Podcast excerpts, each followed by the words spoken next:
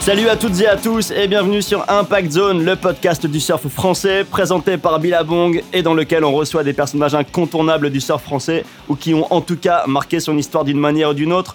Athlètes, photographes, caméramans, journalistes, shapers ou personnes de l'industrie. Des personnages avec des histoires et des carrières très riches, souvent remplies d'anecdotes et d'histoires passionnantes qu'on prend plaisir à écouter et à faire découvrir. On est de retour dans notre bon vieux studio d'Anglette avec à mes côtés Rémi, moi-même Romain et à la technique Fredo aka l'éminence grise. Et autour de la table un invité qu'on est super content de, de recevoir qui a non pas une carrière mais deux et qui détient je pense le record du surfeur qui a le plus gros tube.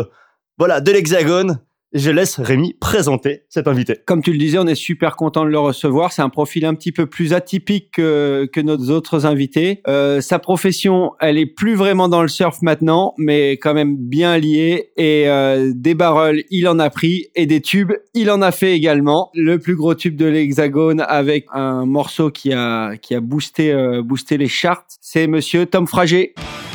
Salut Tom. Salut les gars. Merci d'être euh, à nos côtés dans notre studio d'Anglette. Petit, humble studio. J'imagine que tu en as fait euh, d'autres et euh, sans doute des, des, bien plus grands que bah. Merci, merci de m'accueillir. Moi, je suis toujours très content de mettre un pied avec des surfeurs autour d'une table pour discuter. C'est cool. Et ben voilà, ça tombe bien. On a tout le temps pour ça. Et, et, justement, comme on le disait, le temps de retracer non pas ta carrière, mais tes carrières, parce que tu en as deux. Et, mais on va commencer par la première et, comme avec chaque invité, par les débuts.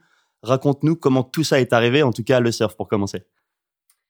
Euh, alors j'ai pas commencé si jeune que ça le surf finalement puisque j'ai grandi, euh, je suis né, j'ai grandi en Afrique, au Sénégal d'abord, mais bon j'avais, euh, j'ai quitté le Sénégal, j'avais 4 ans, je suis parti au Mali à Bamako euh, jusqu'à l'âge de 8 ans, 8-9 ans. Euh, et il n'y a pas la mer au Mali. Donc, euh, je faisais un petit peu de windsurf sur la, sur la planche avec mon père euh, sur le fleuve, le, le Niger, avec des, hippopotames sur les berges. Donc, ça, c'est mes premiers souvenirs de, de glisse. J'ai fait un très bref passage sur la côte d'Azur pendant trois ans et je suis parti vivre en Guadeloupe à l'âge de, de 10 ans. Et c'est là que j'ai commencé à vraiment à surfer. Je faisais un peu de bodyboard à Osgore puisque j'y viens depuis que je suis né. Euh, et je le rappelle parce que souvent on pense que je suis un Guadeloupéen exilé à Osgore, mais j'ai une grand-mère qui a été euh, adjointe au maire de la Benne pendant, toute sa vie. Et donc euh, j'ai vraiment un pied dans les Landes depuis, toujours. Et voilà. Et ensuite, donc j'ai commencé à surfer vraiment quand je suis arrivé en Guadeloupe à l'âge de 10 ans. et à faire des compétitions vers l'âge de 13 ans. Mon premier. Ouais. Comment tu as découvert le surf en Guadeloupe? Parce que à cette époque-là, c'était quand même un, encore marginal, même en Guadeloupe. C'est vrai. Ben en fait, bon, j'ai j'ai euh, un oncle surfeur déjà à Osgore euh, qui s'appelle Marc Lavielle et qui est un des tout premiers surfeurs d'Osgore. Euh, et du coup, quand je venais l'été en France, on nous emmenait surfer avec les cousins Lavielle, voir les compétitions, le Rip Curl Pro à l'époque. Hein, c'était Rip Curl. Euh, je parle de l'époque de Nicky Wood qui met son tube énorme oh, euh, oui. aux Estagnos. Mhm. Euh, donc ça remonte pas mal. On est, on est au tout début des années 90. Et, et du coup, quand je suis parti vivre en Guadeloupe, ben, je savais déjà que j'avais très envie de me mettre à, à surfer et que j'aurais la possibilité là-bas de, de, surfer à l'année. Et donc, effectivement, comme tu le disais, Rémi, il n'y avait pas beaucoup de, de surfeurs sur, sur l'île à cette époque-là il y avait euh, ben, nos, nos, grands frères, ils étaient une quinzaine à, à surfer sur l'île. Et euh, nous, on était la, la, la, première génération de tout jeunes, on va dire, à, à, surfer. Donc, quand tu dis nous, c'est qui alors? Quand je dis nous, c'est Hugo Bengozi, euh, mon frère Tim, Guillaume de Corlieu, Mario Lédé, qui est un petit peu plus âgé que moi, qui a 2-3 ans de plus, sur l'île de Saint-Barth à côté. Et on faisait des compétitions interrégionales. Et, euh, et, voilà, y il y avait une émulation fantastique qui était en train de, de se créer. Euh, voilà, on regardait surfer les grands frères et, et on était les, les, premiers à commencer à faire des résultats au niveau national pour la Guadeloupe. Quoi. En plus, euh, à, à l'inverse des, des, surfeurs euh, métropolitains, vous aviez quand même pas mal d'influence euh, des surfeurs américains qui se déplaçaient partout dans les Caraïbes, notamment tous les surfeurs de Floride qui venaient beaucoup dans les Caraïbes. Ouais, c'est très juste. Euh, D'ailleurs, un, une étape très importante pour moi, euh, c'est la Coupe panaméricaine en 95, où euh, sont venus chez nous les, ben, tous les tous les surfeurs, les frères Hopgood, tous ces mecs-là qui ensuite se sont retrouvés sur le sur le tour mondial. CG d'ailleurs qui, a été champion du monde hein, pendant une année. Et ces gars-là venaient du coup avec des, super planches et nous on récupérait leurs planches. C'était une émulation énorme pour nous de, de, de voir le niveau des Américains sur le spot du moule en Guadeloupe. Et euh, c'est bien ripable d'ailleurs. Qui est bien ripable et qui a, donc, du coup, ça, ça a vraiment euh, contribué à élever le niveau du surf en, Guadeloupe. Ouais, c'est vrai. Et donc, tu disais que tu as commencé la, la compète à 13 ans. Très rapidement, vous êtes parti faire des compètes euh, genre en métropole ou vous êtes frotté assez vite aux autres, aux autres surfeurs Ouais, premier, moi, mes premiers championnats de France, c'est en, 80, en 92 euh, à Mimizan et on revenait d'un petit surf trip euh, à Bali avec euh, quelques, quelques surfeurs de Guadeloupe pour s'entraîner. Et euh, le, surf, le surf guadeloupéen commençait à se structurer à l'époque grâce à des mecs comme Philippe Cazé et d'autres d'autres gars qui organisaient et qui structuraient le surf là-bas. Donc des entraînements, vraiment c'est le, début du surf de compétition en Guadeloupe. Moi, ça a commencé vraiment à, à marcher pour moi. J'ai intégré l'équipe de France après les championnats de France qui ont eu lieu en Guadeloupe au moule. Ça, c'était en 93. Donc euh, voilà, 94, 95, 96, j'étais en équipe de France.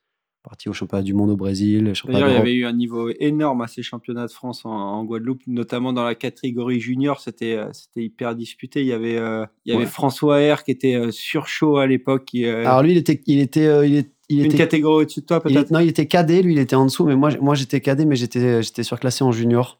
Donc j'avais, euh, en fait, j'avais 15 ans, mais je surfais en junior euh, avec Fredo Robin qui avait 18 ans. Et euh, j'ai fait deuxième derrière Fredo et il me manquait pas grand chose pour être champion de, France. C'est un peu l'histoire de, de, ma vie d'ailleurs en compète. J'ai fait peut-être 10 fois second sur des grosses compètes. Je suis le pouli d'or du, du, surf, moi. j'ai fait, fait vice, j'ai commencé, j'ai fait vice champion de France là-bas en Guadeloupe.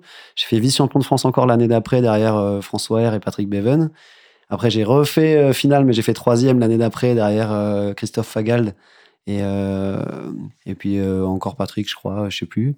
Enfin voilà, j'étais toujours deuxième ou troisième, jamais derrière le même, mais, mais je gagnais pas, mais j'étais là. Il faut dire que votre, votre génération, il y, avait du monde, comme tu, comme tu dis, sans, sans vouloir faire de name dropping. Donc il y avait. Bah, il y avait Boris, qui, le Texier, avec deux trois ans de plus que moi quand même. Mario, Boris, Fredo Robin. Mais il y avait Mickey Picon, évidemment, euh, qui a été le plus talentueux de notre génération et le plus bosseur aussi, sans doute. Euh, et puis voilà, Patrick, Christophe et François R à La Réunion, Nicolas Berthet et puis plein d'autres. Ouais, c'était bien disputé, je me rappelle. il y avait du monde, ouais. il, y avait, il y avait quand même du monde. Et puis, euh, tu sentais qu'il y avait une bonne émulation entre, entre vous tous. Quoi. Que ce soit les Réunionnais quand ils venaient face aux Guadeloupéens. Déjà, vous, en Guadeloupe, vous aviez déjà un bon crew de surfeurs talentueux avec euh, Guillaume de Corlieu, euh, ouais, Hugo Bengozi pas, et, pas, autant frère. pas autant qu'aujourd'hui, parce qu'aujourd'hui, pour le coup, les, surfeurs guadeloupéens, c'est, je trouve c'est monstrueux ce qu'ils sont en train de faire. Mais on était bien, ouais, on était 3-4 à avoir le niveau euh, national, en tout cas, ouais. Ceux que tu viens de citer, quoi. Guillaume, Hugo, Tim et moi, on était toujours ensemble, tous les quatre, à s'entraîner, à se chauffer pour les, les compètes. C'était cool. Et du coup, à ce moment-là, quand vous enchaîniez les podiums et que vous voyez quand même que vous aviez un niveau, enfin, que vous sortiez du lot, c'était quoi les plans? C'était de, continuer maximum et chacun avait la perspective de, devenir, enfin d'essayer d'en faire une carrière ou euh, voilà, explique-nous. je crois qu'on a. C'était une période assez différente hein, d'aujourd'hui. C'est-à-dire que c'est pas parce que tu faisais des gros résultats sur des compétitions nationales que tu te voyais forcément professionnel. On... Le surf de compétition était un petit peu moins démocratisé qu'aujourd'hui, clairement. Et, euh, mais euh, oui, certains d'entre nous, on avait quand même euh, des perspectives. Quand j'ai vu que je faisais des finales championnat d'Europe euh, et que j'arrivais à faire des demi-finales sur le, les WQS au Portugal, tout ça, je me disais bon bah, je vais prendre une année pour voir ce que ce que je vaux sur le sur le tour. Donc c'est ce que j'ai fait après mon bac. J'ai passé une année, j'ai fait quelques résultats sympas, euh, quelques perfs, euh, j'ai battu au Kilupo anglais, tu fais des, trucs cool. Mais après, je me suis rapidement rendu compte que j'avais mes limites, notamment dans le très gros surf, et que, et que du coup, euh, j'étais pas forcément assez complet pour ça. Et je pense aussi que j'avais pas envie euh, de ne faire que ça. Je me suis rendu compte que le surf, c'était de toute façon, ça ferait partie de ma vie.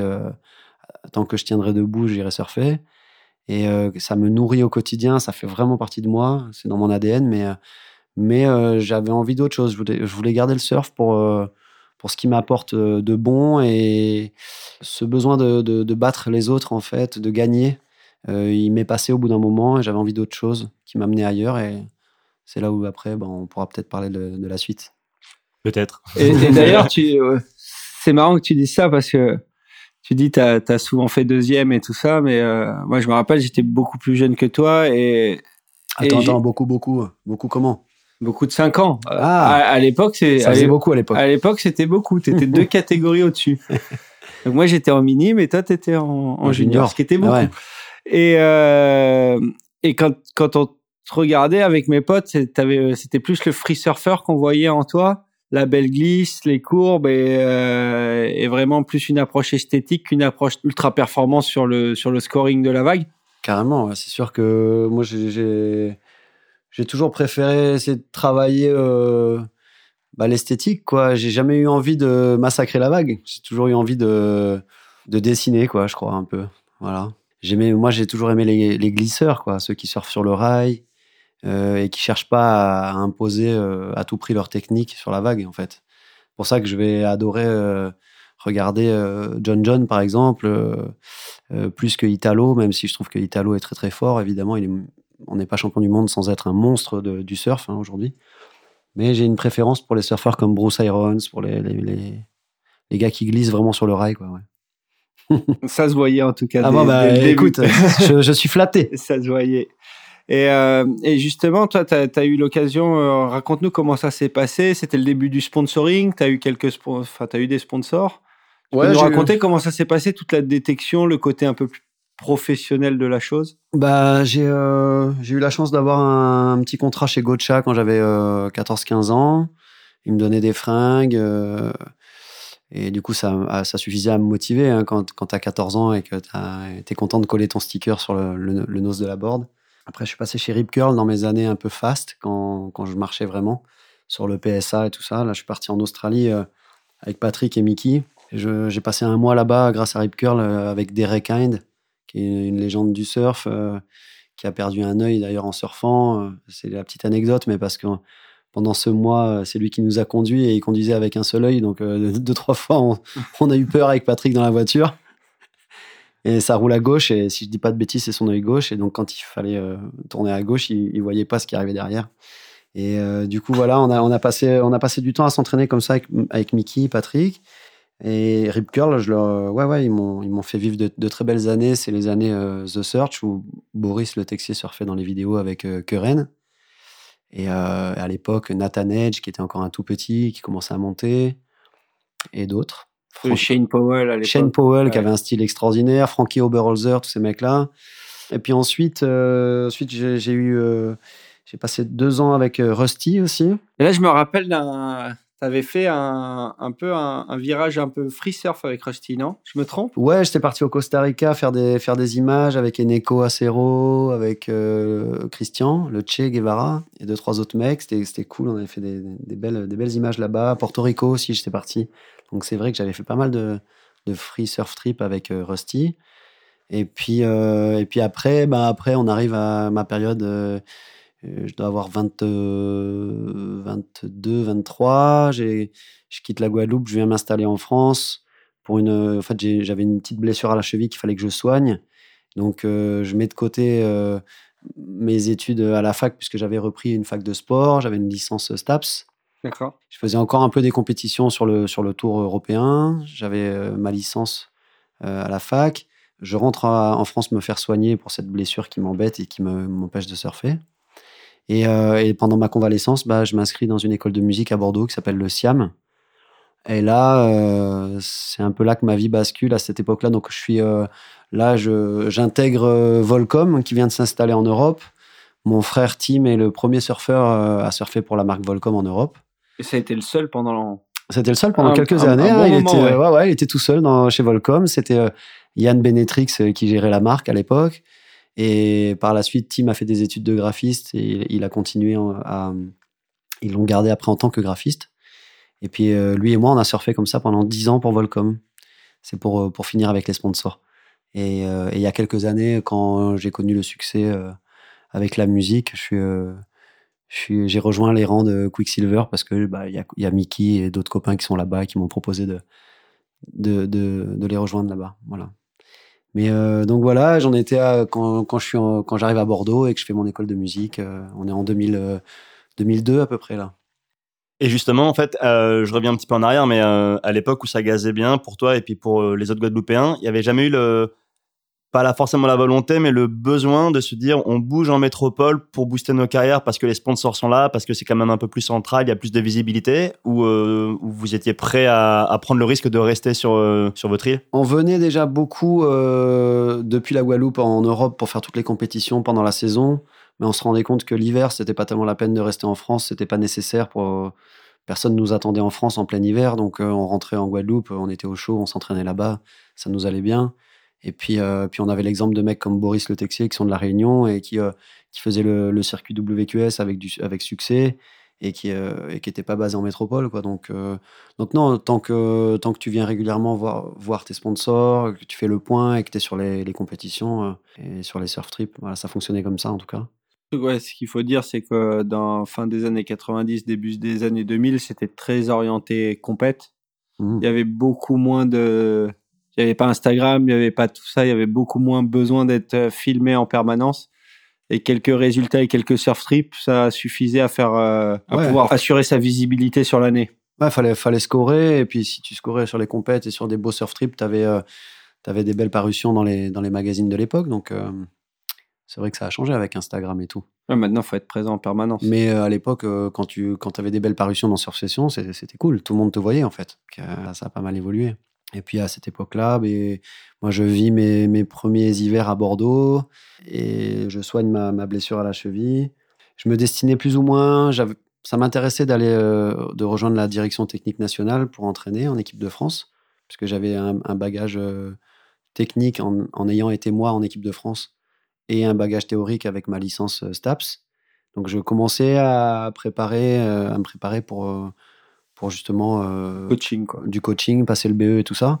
Sauf qu'entre-temps, ben, j'ai eu envie d'approfondir ma seconde passion, euh, qui jusque-là était vraiment euh, pas anecdotique, parce que c'était déjà très puissant la musique pour moi. Mais j'ai jamais j'imaginais que j'en ferais mon métier.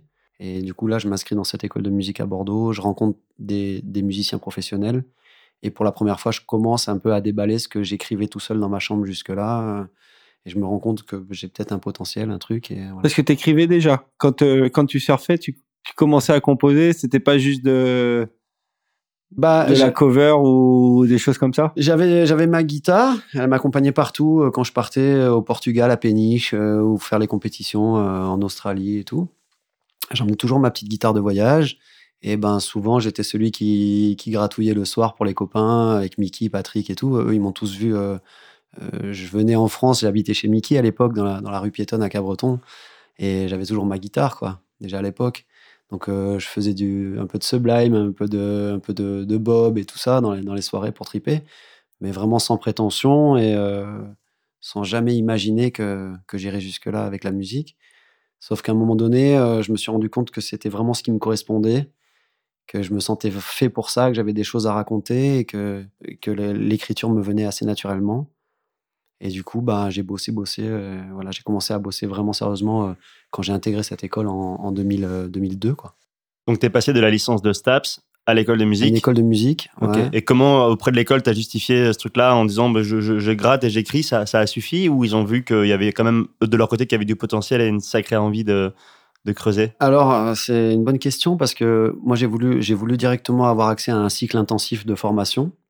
Et on m'a pas accepté dans le cycle intensif. C'est-à-dire que pour eux, j'étais pas assez fort en solfège, pas assez technique à la guitare, tout ça.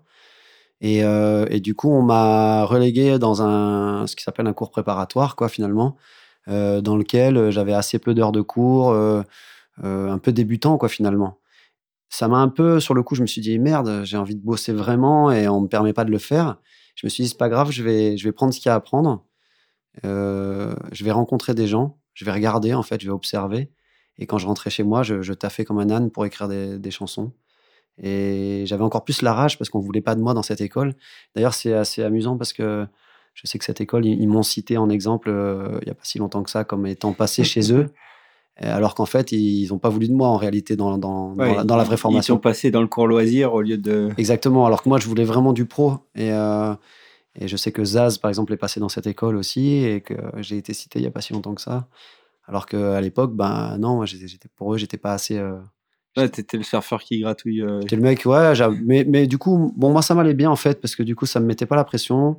Je regardais les petits, gé- les petits génies de la guitare ou les petites chanteuses de soul euh, qui se prenaient peut-être déjà un peu trop pour euh, Aretha Franklin alors qu'elles avaient euh, 18 ans. Elles avaient des voix incroyables, mais euh, des super chanteurs, des super chanteuses, il y en a vraiment beaucoup, en fait.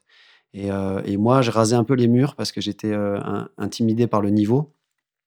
Et en réalité, je me suis rendu compte que la musique, c'était justement pas une affaire de, niveau et de démonstration technique, et qu'il y avait autre chose qui se passait dans la musique. Contrairement au surf, où il fallait vraiment être le meilleur pour exister, pour, fallait battre les autres, fallait, voilà. Dans la musique, c'est différent. Je pense qu'il faut pas il n'y a pas d'histoire de meilleur, quoi. Dans, l'art, comme l'art c'est subjectif, on peut, on peut toucher les gens avec, euh, avec trois mots, si les mots sont justes, avec trois notes. Et c'est pour ça qu'il y a des gars comme Renaud, par exemple, qui vont euh, te, te, te, te toucher en plein cœur avec Mistral gagnant, alors que Renaud, il sait pas chanter comparé à, ouais, à, à- à Aretha Franklin, quoi. Mais il a une telle émotion, une- c'est tellement vrai ce qu'il a donné. Et du coup, ça, ça m'a plu dans la musique. Je me suis dit, ça, c'est, ça me plaît. Il s'agit plus de battre les autres. Ça, il s'agit plus d'avoir un, un 5,4 pour passer dans le tour d'après. Là, c'est juste travailler dur et faire au mieux ce que j'ai à donner, quoi. Voilà. Et ça, d'ailleurs, ce, ce feeling de. Enfin, plus euh, cette notion de feeling plus que de niveau, tu l'as ressenti à l'école ou, ou. Enfin, au sein de l'école ou en fréquentant les gens qui étaient à l'école? C'est-à-dire, euh, C'est-à-dire que à, à l'école, euh, tu viens de nous dire, tu as, été relégué un peu en second cours pour des histoires de niveau, mais c'est là où tu as découvert que le niveau, c'était c'était pas, ça faisait pas c'était tout. pas, super important, donc c'est assez paradoxal en Je fait. m'en suis en- bien sûr que quand tu as de la technique, tu vas, tu peux aller plus loin, tu peux dire plus de choses et tout, mais, mais je me suis rendu compte que la technique faisait pas tout et que, et que pour, euh, pour aller au bout de ce qui, moi, était mon, mon objectif, mon rêve un peu, finalement, ça devenait petit à petit un rêve de faire des albums, de, de, de, de m'accomplir, en tout cas, euh, dans la musique. Euh, J'avais pas besoin d'être le, le meilleur euh, vocaliste de, l'école. Et du coup, euh, je me dégonflais pas, je rentrais chez moi et j'écrivais. Et, vraiment, euh, moi, mon histoire, c'est vraiment l'histoire de quelqu'un qui, décide de croire que c'est possible. Voilà. Parce que je suis pas le fils d'un producteur de, musique. Il n'y a, pas avant moi dans ma famille, personne a, a fait de carrière comme ça dans la musique.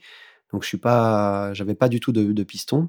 Et j'ai commencé la musique tout seul dans ma chambre euh, avec un petit 8 pistes Fostex euh, euh, avec 8 entrées et un, petit synthétiseur Casio que j'avais acheté au Leclerc. Et je, faisais, j'avais une rythmique de reggae. Je mettais la même rythmique sur tous mes morceaux et je, et j'additionnais comme ça de la basse, de la guitare. Et, c'est comme ça que j'ai appris la musique en fait.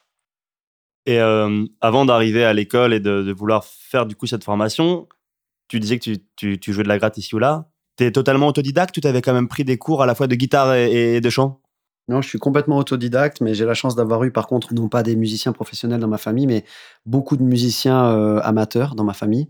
Des grands-pères qui euh, jouaient euh, du piano de manière autodidacte très très bien, au feeling. et un oncle batteur, un autre oncle qui joue de la guitare. Et donc, il y avait des instruments toujours chez moi. Et mes parents écoutaient ce que moi je qualifierais de, de, de belle musique, parce qu'il n'y a pas une musique meilleure qu'une autre, encore une fois, mais euh, ils écoutaient de la soul, du reggae, du blues beaucoup, et donc de la musique musicale, quoi. Euh, et, et du coup, ben, je m'imprégnais de ça, et ça, me- faisait vibrer. euh, J'avais besoin d'écouter beaucoup de musique avant d'aller surfer, pour me motiver. J'écoutais j'écoutais beaucoup de musique après, pour justement redescendre après mes, mes séries de compétition. Et voilà, petit à petit, je me suis rendu compte que la musique occupait une place très importante dans ma vie et que bah après tout pourquoi pas creuser un petit peu cette deuxième passion quoi. Et au moment où tu intègres le SIAM, tu as un objectif de devenir musicien professionnel ou c'est juste, tu te dis, je veux, je veux progresser en musique pour l'instant? Au début c'est ça. Au début c'est je veux pas perdre de temps, je suis blessé à la cheville, je peux pas faire ma maîtrise TAPS, je peux pas faire le circuit EPSA cette année parce que je suis blessé et j'ai pas envie de perdre de temps, je suis à Bordeaux, je vais m'inscrire et je vais voir ce que ça ce que ça dit. En accord un peu avec mes parents qui me disent bon ben vas-y, euh, j'ai cette chance aussi d'avoir eu des parents qui m'ont dit euh, Ok, euh, tant que tu bosses, nous, ça nous va, en fait. Voilà. Fais pas semblant. Si tu vas, c'est pas pour te cacher et, rien faire, et glander, quoi. Donc, j'avais toujours ce, j'avais l'approbation quand même de mes parents. Et puis, je, je fais cette école de musique en me disant, on va bien voir. j'adore la musique. On va voir si ça me permet de, comprendre un peu plus de choses et tout. Parce que c'est particulier. Encore une fois, il y a beaucoup de guitaristes très techniques, des mecs qui, depuis l'âge de 12-13 ans, font du tapping euh, de la guitare très rapidement. Euh. Et moi, j'arrive là, je, sais m'accompagner plus ou moins à la guitare, mais je, je joue pas du jazz, je suis pas un virtuose. Et je suis pas non plus un grand chanteur à ce moment-là. Je, viens en me disant, je vais essayer de progresser. Et en fait, je me rends compte, parce que je rencontre d'autres musiciens qui sont parmi les meilleurs de l'école. Et ces mecs-là, au lieu de vouloir jouer avec euh, les petites chanteuses de soul qui sont beaucoup plus techniques que moi, m'entendent chanter mes trucs un jour et euh, me disent mais tu cherches pas des musiciens. Et je dis bah vous êtes sûr moi vous voulez jouer avec moi? Et euh, bah ouais c'est cool t'en as d'autres des chansons comme celle-là. Je dis bah en fait j'en ai plein. Mais je suis en train de commencer à les enregistrer petit à petit sur un ordinateur avec un copain à Bordeaux et ben ils, me disent bah si tu veux on te rejoint on vient on joue un peu de batterie un peu de guitare avec toi. Et là je décide en fait de réunir trois mecs autour de moi et de et de, de créer. Vraiment c'est là que l'idée elle me vient. Je me dis allez faut que je tente. Je, je, monte mon projet pour de vrai et je crée un groupe parce que je me sentais pas d'être euh, euh, mis en avant même si j'écrivais déjà la musique et les paroles mais je fonde ce groupe qui s'appelle Goyave et, et on sort notre premier album en 2005 avec donc Henri Dorel à la guitare Mathieu Rouche à la basse et Mathieu Derrien à la batterie. Voilà. Trois potes qui font euh, du surf, du body et qui sont chacun dans leur domaine des, vraiment des bons musiciens. Et Thomas Renwick aussi, un autre pote euh, du Siam qui m'a qui m'a beaucoup porté puisque je joue encore avec lui aujourd'hui euh, et qui est un, musicien fantastique. Donc de voir finalement des musiciens très bons qui, qui sont motivés pour m'accompagner, ça m'aide à prendre confiance en moi et à croire en ce truc-là quoi qui est en train de naître. Et donc Goyave, c'est, euh, tu pourras nous expliquer d'ailleurs l'origine de l'origine de moi après, mais c'est très coloré. Clairement, ça sent le, ça sent le reggae, mais pas seulement. Mais en tout cas, ça sent les îles aussi. T'étais le seul à venir des, îles sur les sur les quatre, ouais. C'est toi qui as vraiment insufflé un peu cette cette couleur-là au groupe? Carrément, en fait, c'est le, le, groupe, il se il se forme autour de mon répertoire. En fait, au lieu de signer les chansons directement euh, Tom Frager, je me dis, euh, j'ai pas envie d'être d'être devant, que tout le monde vienne m'écouter moi, euh, comme ça, ça me va bien. moi, en plus, je viens d'une culture, j'écoutais les Red Hot, euh, Sublime, euh, j'aimais bien cette culture des, des, groupes, Police, tout, tout, ça. Et je me dis, ça me, ça me correspond mieux d'être un groupe. Donc, je, je, fais mes armes, en fait, sans, sans le savoir à l'époque, qu'un jour, je vais devenir, je, vais, je vais assumer ça, mon rôle d'auteur-compositeur, en fait. Mais donc, on crée Goyave avec les potes. Goyave, c'est donc le fruit, la goyave je cherchais un nom pour le groupe, euh, mais je voulais pas un nom anglophone parce qu'on est français, et je voulais pas non plus un nom trop français. Et je trouvais que un mot créole, ça correspondait mieux à, à ce que j'écrivais, à ce que je composais musicalement. Donc euh, c'est vrai que Goyave, c'est assez rock en fait, un hein, Goyave. Il y a pas mal de grosses guitares saturées. Et c'est un mélange de, de, rock parce que le guitariste vient du métal, euh, de reggae parce que moi je viens de la Guadeloupe et que j'ai une vraie culture reggae, et un peu de funk aussi parce que le bassiste et le batteur euh, viennent plutôt du funk soul. Voilà. C'est marrant parce que tu as cité trois, quatre fois Sublime euh, mmh. dans l'interview et euh, tu sens que les, les influences sont, sont, très proches d'un mix d'une génération punk rock des années 90 avec ses, ses touches reggae et à fond. Il y a, y a, des similitudes entre les deux groupes. Enfin, du moins, je dirais pas, pas les tubes qui sont sortis avec Goyave, mais sur les premiers albums en, fait, euh, déjà Sublime, moi, c'est ce groupe-là qu'on est, ça s'écrit Sublime. Sublime, c'est un groupe que je découvre euh, en 95 en allant en Floride chez les frères Hopgood, qui sont venus en Guadeloupe juste avant euh, pour la panaméricaine, et je me retrouve en finale avec eux de cette coupe panaméricaine. On est en 95, je bats euh, Hopgood en finale, je fais troisième à la compétition face aux trois Américains, c'est-à-dire que je suis le seul rescapé des des 15 pays panaméricains en finale avec eux. Et les gars me disent, bon, ben, parce qu'ils viennent, ils étaient venus chez moi en plus, les mecs. Donc, euh, on sympathise, on devient potes. Les gars repartent en Floride, ils me disent, bah, viens en Floride t'entraîner. Euh, cette année, je venais d'avoir mon bac et je voulais faire le, des compétitions, le, le, WQS. Donc, je pars en Floride chez les frères Hopgood, euh, passer euh, trois semaines avec eux. Et un matin, dans la voiture, ils me disent, tiens, ça, c'est ce qu'on vient de découvrir. Ça s'appelle Sublime, écoute. Et ils me font écouter ça. Excellent. Et là, c'est moi la, grosse claque, quoi, la révélation, parce que c'est la fusion de, du, rock des vidéos de surf avec le reggae de Marley, etc., que j'écoutais en Guadeloupe. C'est plus musclé que le reggae qui t'endort un peu, et, euh, et c'est plus mélodieux que le, punk rock qui tabasse où il n'y a pas trop de mélodie des fois. Du coup, c'est pour moi le, la fusion parfaite dans ce que j'aime musicalement. Et Sublime, ça m'a inspiré. Donc, je, pense avoir ramené le premier album de Sublime en France, à Osgore en tout cas, c'est sûr. Euh, c'était euh, hiver 96. Et j'arrive là, d'ailleurs, j'ai un, groupe de potes à Osgore qui a pas mal fait parler de lui, qui s'appelle FSB à mhm. l'époque, euh, dans lequel j'ai chanté quelques chansons. Et je leur ramène euh, cet album d'FSB, de Sublime, pardon, qui a, je pense, largement influencé FSB ensuite. Voilà. Donc, euh, donc Sublime, énorme influence pour moi, ouais, carrément.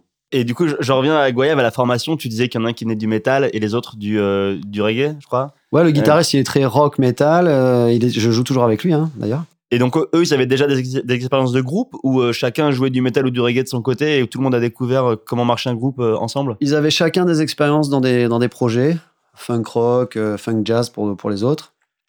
Et, mais je pense qu'ils n'avaient jamais eu de, de, groupe à eux vraiment. Ils, avaient ils étaient intervenus dans des projets à droite à gauche.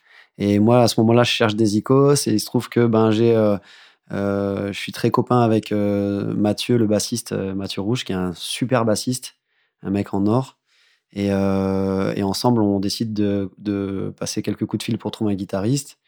Et là, donc, on tombe sur Henri, qui était déjà un pote des gars d'FSB, et qui, lui, ouais, lâche son boulot de l'époque. Il était gérant à Jiffy, à Anglette, et il lâche le truc en disant j'arrive, euh, je, rejoins le projet direct. Carrément. Carrément. Et un batteur du Siam qui s'appelle Mathieu Derrien, qui était un des meilleurs batteurs du Siam, qui lui vient plutôt de un peu acid jazz et tout, donc un vrai technicien de la batterie. Et là, tous les quatre, on, se met à taffer autour de mes chansons, on, enregistre. J'avais déjà enregistré des titres. Il y en a un qu'on écoutera tout à l'heure qui s'appelle Back from the Moon. J'avais déjà écrit euh, et composé avant de créer Goyave, en fait. Que j'avais déjà deux, trois chansons enregistrées et j'ai contacté des icos pour venir finir l'album avec moi. D'accord, ok. Et l'album sort en 2005, le premier. Et euh, l'écriture, de quoi tu, tu parlais à l'époque? Dans quelle langue t'écrivais? T'essayais de mixer un peu français et anglais ou t'avais une langue de prédilection? Et, voilà. Et les thèmes, les thèmes qui ressortaient, c'était quoi? J'ai commencé à écrire en anglais beaucoup parce que c'était plus facile. Euh, enfin, c'était plus facile de faire sonner et comme je parlais pas trop mal anglais, euh, c'était pas difficile de trouver des des lyrics qui fonctionnaient bien. Euh, mais déjà à l'époque, j'essayais vraiment de mettre du sens dans ce que j'écrivais. C'était important pour moi que ça, ça qu'il y ait du fond, qu'il y ait un, vrai propos. Et j'écrivais aux trois quarts en anglais et je commençais à écrire un peu en français, mais c'était c'est beaucoup plus difficile le français à faire à faire sonner. Et euh, donc sur le premier album de Goyave, il y a, euh, je dirais, 75% d'anglais et il y a trois quatre chansons en français. Et les chansons en français, ben c'est notamment une chanson qui s'appelle Prestige et qui parle de, de, la marée noire, de ce bateau qui, qui à l'époque avait envoyé du mazout euh, de la Galice jusqu'à la Bretagne. On, recevait à l'époque des, des, plaques de mazout sur la plage. On n'a jamais revu ça d'ailleurs, heureusement. Enfin, pas, pas, pas, autant. Et donc déjà, euh, à l'époque, on avait envie de raconter des choses avec le groupe. Quoi. Quel est l'accueil du coup des gens par rapport au moment de la sortie du, premier album en, 2005 eh ben, ce qui s'est passé, c'est que euh, moi, étant issu quand même du milieu du surf, j'avais euh, beaucoup de copains en place qui venaient et qui me découvraient avec Goyave dans les bars à l'époque à Osgore. C'était le, le Casa à l'époque, le Casablanca, le Rock Food tous ces bars euh, mythiques. Et j'ai des copains qui produisent des vidéos de surf à l'époque, notamment euh, Hugo Bengozi, euh, qui est mon super pote surfeur de, Guadeloupe, qui a mon âge, avec qui j'ai à peu près tout fait jusqu'à l'équipe de France. Et à l'époque, il, décide de produire une vidéo qui s'appelle Caribbean Redeem, qui sort avec, avec Surf Session, je crois et, euh, et qui pour le coup avait vraiment bien gazé. Ils avaient fait une super vidéo sur les, surfeurs guadeloupéens. J'avais justement moi ma partie euh, en tant que surfeur et je leur file tous mes morceaux pour faire la BO de, ce Caribbean Redeem. Et à partir de là, euh, les, les surfeurs de l'Hexagone, mais aussi des dom-tom, jusqu'à La Réunion et à Tahiti, enfin tous les gens qui lisent Surf Session, découvrent ma musique et se disent Ah, mais vous avez vu, Tom, il a un groupe. Et voilà, donc là, ça commence à, ça commence à parler de, de Goyave et de ma musique à partir de là, quoi. Le, milieu du surf m'a vraiment porté à un moment donné en jouant sur les, les, Quicksilver Pro. Euh, on m'a donné ma chance, quoi. et euh, euh, c'est marrant ce que tu disais parce que tu as filé tes morceaux pour une vidéo. Et on a tous grandi dans les 90, notamment avec, avec les vidéos de Taylor Steele. Et il y a beaucoup de groupes ont explosé parce que t'es leur Toi, t'avais ce schéma en tête, tu t'étais dit, euh, si je filme mes, morceaux pour des vidéos, j'ai peut-être euh, une chance d'avoir plus d'exposition que juste en jouant dans, sur des scènes En fait, moi, moi, j'étais heureux parce que les chansons que j'avais enregistrées me plaisaient vraiment, je les trouvais abouties, et je voyais que j'étais en train de, de produire mon, mon, premier album et que, et que ça le faisait. Et du coup, euh, j'étais content de donner ma musique pour accompagner les images. Et je me disais, bah oui, c'est un, une manière de faire écouter un peu mon travail à droite à gauche, quoi. Mais je me rendais pas compte que vraiment ça allait, euh, ça allait déclencher quand même euh, une base de, de, fans, de gens qui allaient commencer à me suivre, vraiment à m'écouter partout. Et à Tahiti, à l'époque, déjà, je, suis très copain avec un surfeur qui s'appelle Irak, tu connais, je pense. Ouais. Toufa, voilà. Et lui, il se souvient très bien de mes débuts avec Goyave, puisque là-bas, déjà, ils écoutaient tous du Goyave euh, à l'époque. Et donc, euh, ça, c'était euh, ouais, une belle période. Mais il n'y avait pas d'attente vraiment commerciale. Quoi. j'étais juste dans une émulation collective. J'étais content de faire de la musique et, et je faisais pas de la musique en me disant, ouais, il faut, il faut à tout prix que ça cartonne. Quoi. j'allais, je jouais dans les bars, j'étais content de jouer. Et j'attendais de voir euh, pour préparer ce qu'allait être le, deuxième album en fait. Et, donc dans ces, euh, dans ces moments-là, tu dis entre 2002 et 2005, donc 2005 sortie de l'album, 2002 euh, entrée au Siam, donc tout le projet mature pendant trois ans. Le surf, c'en est où à ce moment-là? À un moment, t'es blessé, mais tu peux resurfer. Après, je resurfe, ouais. Je me suis opéré de la cheville à cause d'une petite excroissance osseuse. Et bah là, je, ouais, je, je, me remets à surfer. mais je me rends compte que que ça, ça va être pour le plaisir. J'ai pas spécialement envie de faire des compétitions. Je suis content d'aller surfer quand il y a des tubes à la gravière. Euh, et enfin, dès que je peux, en fait. Hein, à ce moment-là, ma vie, elle est vraiment rythmée. Euh, mon, père a, achète une petite maison euh, dans le coin. il y avait un garage, en fait, qui servait à rien dans, la, maison. Et je lui demande si je peux l'aménager en petit studio de répétition. C'était une grange, en fait, une vieille grange. Et il m'aide à, fermer les murs qui étaient faits avec des poutres en bois, tout ça, pour, euh, pour mettre une batterie pour mon batteur et nos amplis.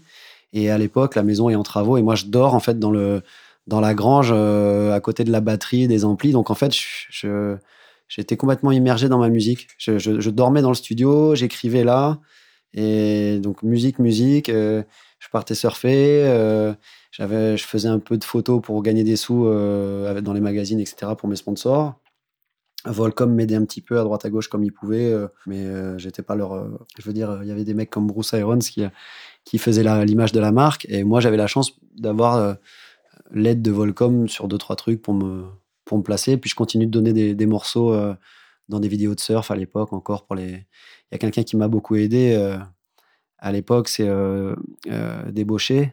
Bruno, ouais. Bruno Débauché que j'aimais beaucoup qui est, plus là maintenant et qui, euh, qui s'occupait donc du magazine euh, Beach Brother et qui, euh, lui, le premier, décide de, décide de sortir un trois titres de Goyave avec, avec Beach Brother. Voilà. Donc en fait, avant de sortir le premier album de Goyave en 2005, genre en 2004, voilà, on sort un trois titres avec Débauché.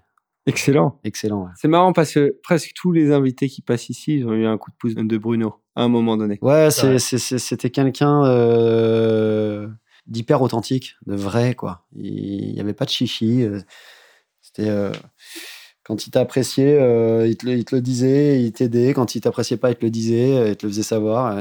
Moi, j'aimais bien ce mec-là pour son franc-parler. Et il était hyper open. C'était difficile quand même de ne pas être pote avec lui parce que c'était un mec super ouvert d'esprit. Mais je pense qu'effectivement, il a aidé beaucoup de monde. Et l'histoire a montré quand même, pendant que ouais, qu'il a eu du pif quand même, que ce soit pour bon, toi en l'occurrence par rapport à ta musique, mais euh, Alex Laurel nous a parlé de ça, Daz nous avait aussi parlé quand même de, de ce qu'il a, de ce qu'il a contribué à, faire euh, à son, à ce côté. Et souvent, tu voyais qu'en fait, il a assez vite, il arrivait à cerner les gens et le potentiel qu'il y avait, euh, qu'il y avait autour d'eux. Ouais. ouais, ça m'étonne pas du tout. Ouais. Ouais, c'est, il savait ce qu'il faisait et il savait donner une chance aux gens qu'il estimait capables de, de, faire de belles choses. Ouais. Moi, je lui dois beaucoup, en tout cas. Ouais. Une pensée pour lui. Complètement. Et donc, alors, euh, au moment où sort euh, l'album de Goyave, le Siam, c'est fini, vous en êtes sorti, vous avez le statut d'intermittent, vous êtes tous les quatre euh, à fond dessus, ou vous avez quand même des petits jobs à côté pour... Non, le statut d'intermittent, ça vient bien plus tard. moi, j'ai tourné donc avec Goyave de 2000, 2003, les premiers concerts, jusqu'à 2000, 2009 Lady Melody, quoi. Donc pendant six ans, en fait, je joue dans des bars, dans les cafés-concerts, à droite, à gauche beaucoup dans le sud-ouest, hein, clairement, mais on commence à faire des tremplins avec le groupe. On gagne des tremplins à Bordeaux, à la Rock School Barbet, des choses comme ça, dans le Pays Basque. Et puis, on fait parler de nous euh, dans les médias surf beaucoup et un petit peu euh, au-delà, mais pas beaucoup plus. Et à l'époque, c'est pas encore tout à fait. Enfin, Facebook est déjà là, mais euh, à l'époque, c'est MySpace. Et nous, on balance nos sons sur MySpace. Et il se trouve qu'on. Donc, enfin, l'heure de l'écriture du deuxième album arrive. On est en 2008. Et j'écris tout ce qui va être l'album Better Days, qui donc sera euh, album de platine ensuite, mais je ne sais pas encore à ce moment-là. Et, euh, du coup, euh, Goyave se sépare un petit peu, pas du tout pour des querelles, juste pour des raisons familiales, professionnelles. Et puis parce que la réalité, c'est qu'on joue dans des bars, qu'on gagne de la, de, la thune au black, un peu comme ça, mais, mais qu'on vivote gentiment, quoi. Il y a beaucoup de bière, quoi. Euh, tu gagnes des bières beaucoup, ouais, voilà. voilà. Mais euh, non, il y a quelques mecs vraiment. Euh, je, pense notamment à Jean-Louis Bianco qui tenait le, Casablanca, qui a été d'ailleurs président de la Fédération française de surf il y a très très longtemps, et qui ensuite a monté le Casablanca Osgore et qui nous faisait venir, on jouait au Casa et il nous payait très correctement à l'époque. Et je lui dois beaucoup à lui aussi parce qu'il n'était pas obligé de, de, nous faire des cachets comme ça.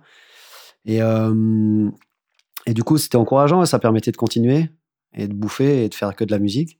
Et c'était quoi un bon cachet justement à l'époque? Bah à l'époque, euh, on gagnait, on était quatre, euh, je sais plus, on était payé peut-être 500-600 euros pour faire pour animer la soirée. C'était déjà cool pour un groupe du coin. Et, euh, et, on jouait comme ça un peu partout dans tous les bars. Après, le groupe se sépare, donc comme je disais, et moi je dis à Henri, le guitariste de Goyave, que j'ai pas envie d'arrêter là, que de toute façon j'ai déjà commencé à écrire la suite et donc voilà. Et lui, il me dit, OK, moi, je continue avec toi. Et entre-temps, j'avais commencé à enregistrer des morceaux à Bordeaux euh, tout seul. Et j'ai continué avec Henri à enregistrer des morceaux avec, euh, entre guillemets, euh, dans la vibe un peu goyave. Et finalement, ce qui s'est passé, c'est qu'on a réuni les deux projets pour faire un seul album.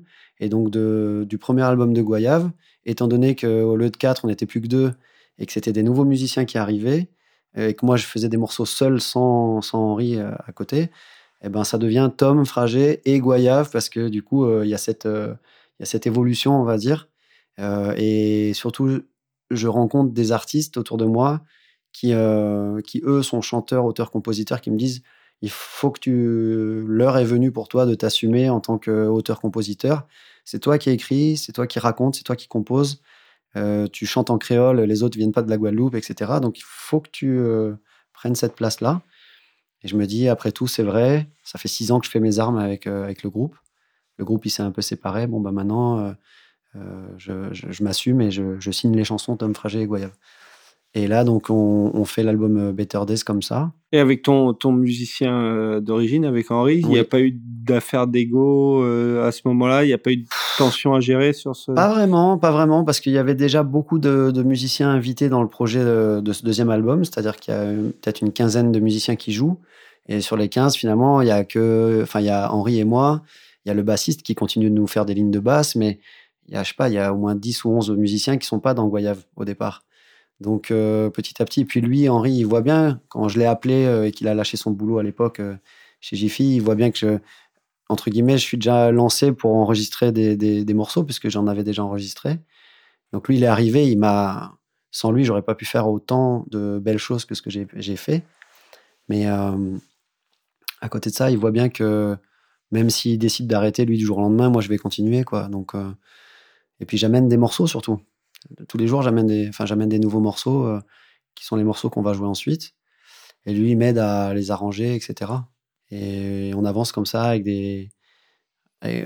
C'est une belle histoire d'amitié finalement. Moi mon histoire c'est une histoire humaine avant tout. Quoi. Enfin, j'ai, je pense j'ai eu la chance de rencontrer euh, des gens qui m'ont fait confiance, qui ont eu envie de me suivre aussi.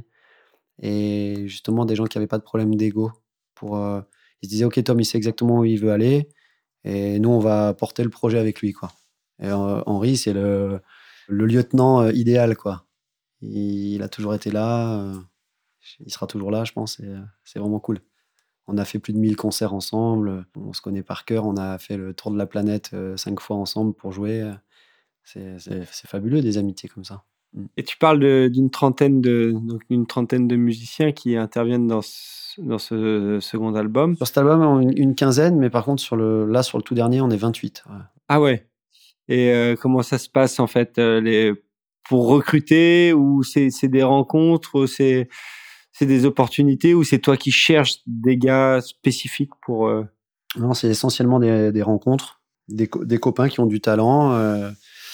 Euh, et euh, un jour, bah, par exemple, j'appelle, j'ai un copain qui s'appelle Amen Viana, qui un- là, actuellement, c'est le guitariste de Christophe Maé. Mais à la base, on s'est rencontrés, lui et moi, on avait euh, 24 ans. euh, Il vient du Togo, c'est un, Africain qui vit à Paris. Il est venu jouer à Osgore euh, quand on avait euh, 24 ans, vingt- 25 ans, euh, tous les deux, on s'est rencontrés. Ce mec-là, il a eu une ascension euh, de son côté et moi du mien. Mais euh, entre-temps, bah, sur le deuxième album, je lui ai dit, tiens, il y a un morceau qui sonne un peu africain. Est-ce que ça te dit de faire les guitares? Je demande à Henri, est-ce que tu es OK? Il me dit, bah, bien sûr, carrément, moi, je sais pas jouer ce que lui, il joue. Pour le bien du projet, ben, let's go. Donc, euh, on a, il a toujours eu, Henri, euh, cette intelligence, je dirais, de faire de la place à d'autres musiciens, parce qu'il sait très bien que moi, pour euh, évoluer musicalement, j'ai besoin de jouer avec d'autres musiciens aussi. Parce que bah, un mec joue jazz, un autre va jouer reggae, ou voilà. Donc ça, c'est plutôt cool.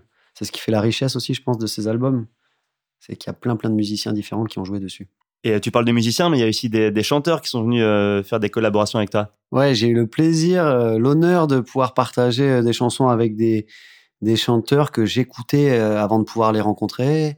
Je pense à Tiken Jah Fakoly, qui est un, un super chanteur de reggae que j'écoutais déjà en Guadeloupe quand j'avais 14-15 ans. Et j'imaginais pas qu'un jour je pourrais partager une chanson avec lui. Ou alors avec des surfeurs aussi, euh, Tom Curran, qui est, euh, un jour m'a passé un coup de fil en me disant ça serait cool de faire de la musique ensemble. Et on s'est retrouvé dans mon studio à enregistrer un morceau qui est euh, sur l'album aux côtés de Lady Melody et tout ça. Voilà, l'album Better Days. Ouais. ça doit être flatteur quand euh, Tom Curran t'appelle pour faire quoi que ce soit au final. Quoi que ce soit, exactement. Et ils m'auraient appelé euh, pour, euh, pour, autre, chose. J'aurais été ravi de le faire, sans doute, parce que j'ai une telle admiration pour ce mec-là, pour le surfeur, mais aussi pour le personnage, parce que c'est vraiment un, un gars incroyable. Et euh, ouais, c'est vrai que c'est la magie de la musique, je pense. Ça permet de, des rencontres euh, absolument incroyables. Et euh, j'espère que c'est pas fini, qu'il y en aura d'autres. C'est cool. Bon, on parle de Tom Curran, du coup, on revient un petit peu au surf qu'on avait mis de côté depuis tout à l'heure, mais on reviendra sur la musique évidemment juste après. Là, c'est l'occasion de balancer la première pause musicale et c'est un morceau que tu as choisi. Est-ce que tu peux nous expliquer pourquoi et euh, voilà ce que ça ce que ça t'inspire comme, euh, comme morceau? Ouais, j'ai choisi un, un morceau d'un groupe qui s'appelle Pennywise. La chanson s'appelle It's Up to Me. Euh, et c'est un- une chanson qui a accompagné les vidéos de Taylor Steele, qui est vraiment le, producteur de vidéos des années 90, euh, qui ont permis à Kalani Rob, les frères Malloy et tous les autres d'é- d'émerger à l'époque. Et donc il y avait beaucoup de, de sublime, beaucoup de rock alternatif, euh, euh, du Bad Religion, du NoFX. Et voilà, Pennywise, moi, c'est un morceau, ce morceau-là, c'est ce que j'écoutais avant d'aller surfer pour me, pour me motiver. Et on écoute ça et on se retrouve tout de suite après pour la suite de l'émission avec Tom.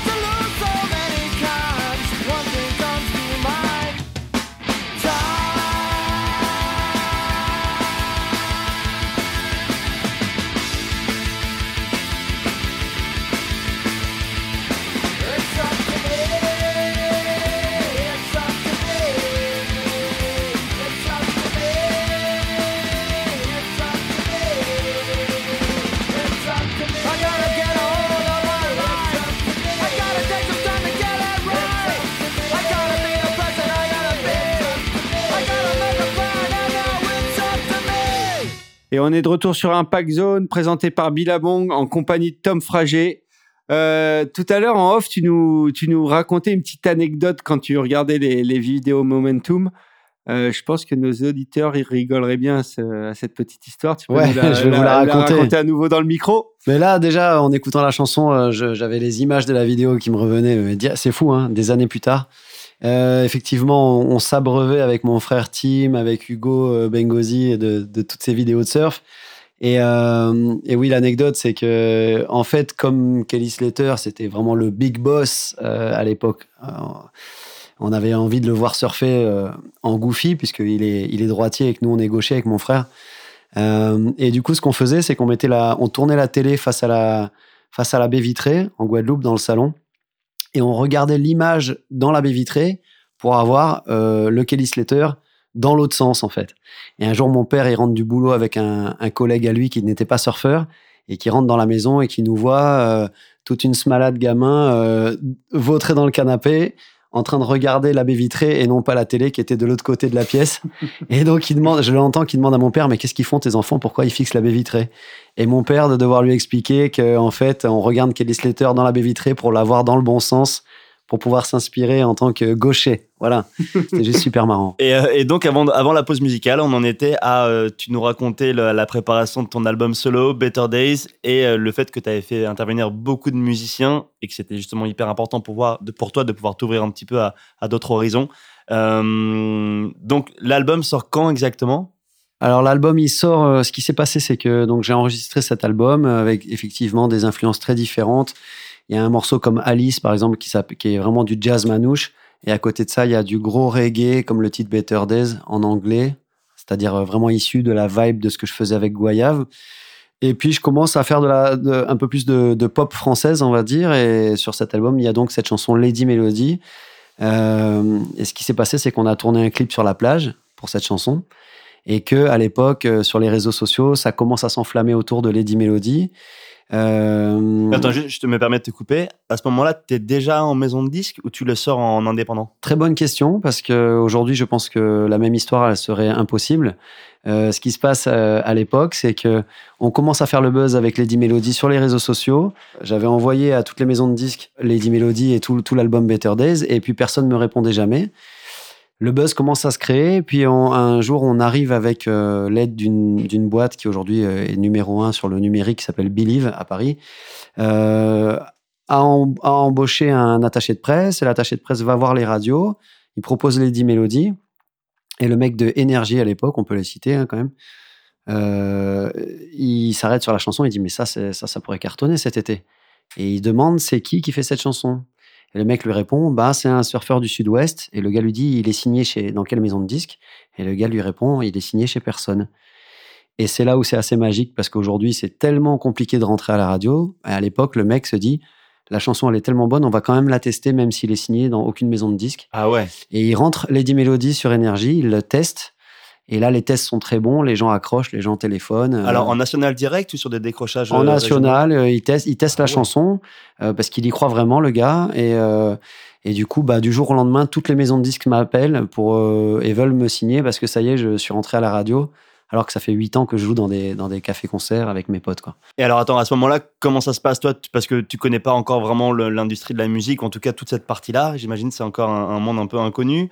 Tu as cet attaché de presse, mais comment tu gères euh, la, bah, déjà la pression, mais ça veut dire qu'il va y avoir des négociations, qu'il va y avoir des discussions avec chaque maison de disques. Il faut être un peu armé quand même pour, euh, euh, affronter tout ça. C'est vrai. Alors à l'époque, j'ai la chance d'avoir déjà sollicité un euh, quelqu'un qui est devenu un super copain, quelqu'un qui a mon âge, mais qui faisait déjà ce boulot de manager et de euh, producteur de concerts, etc.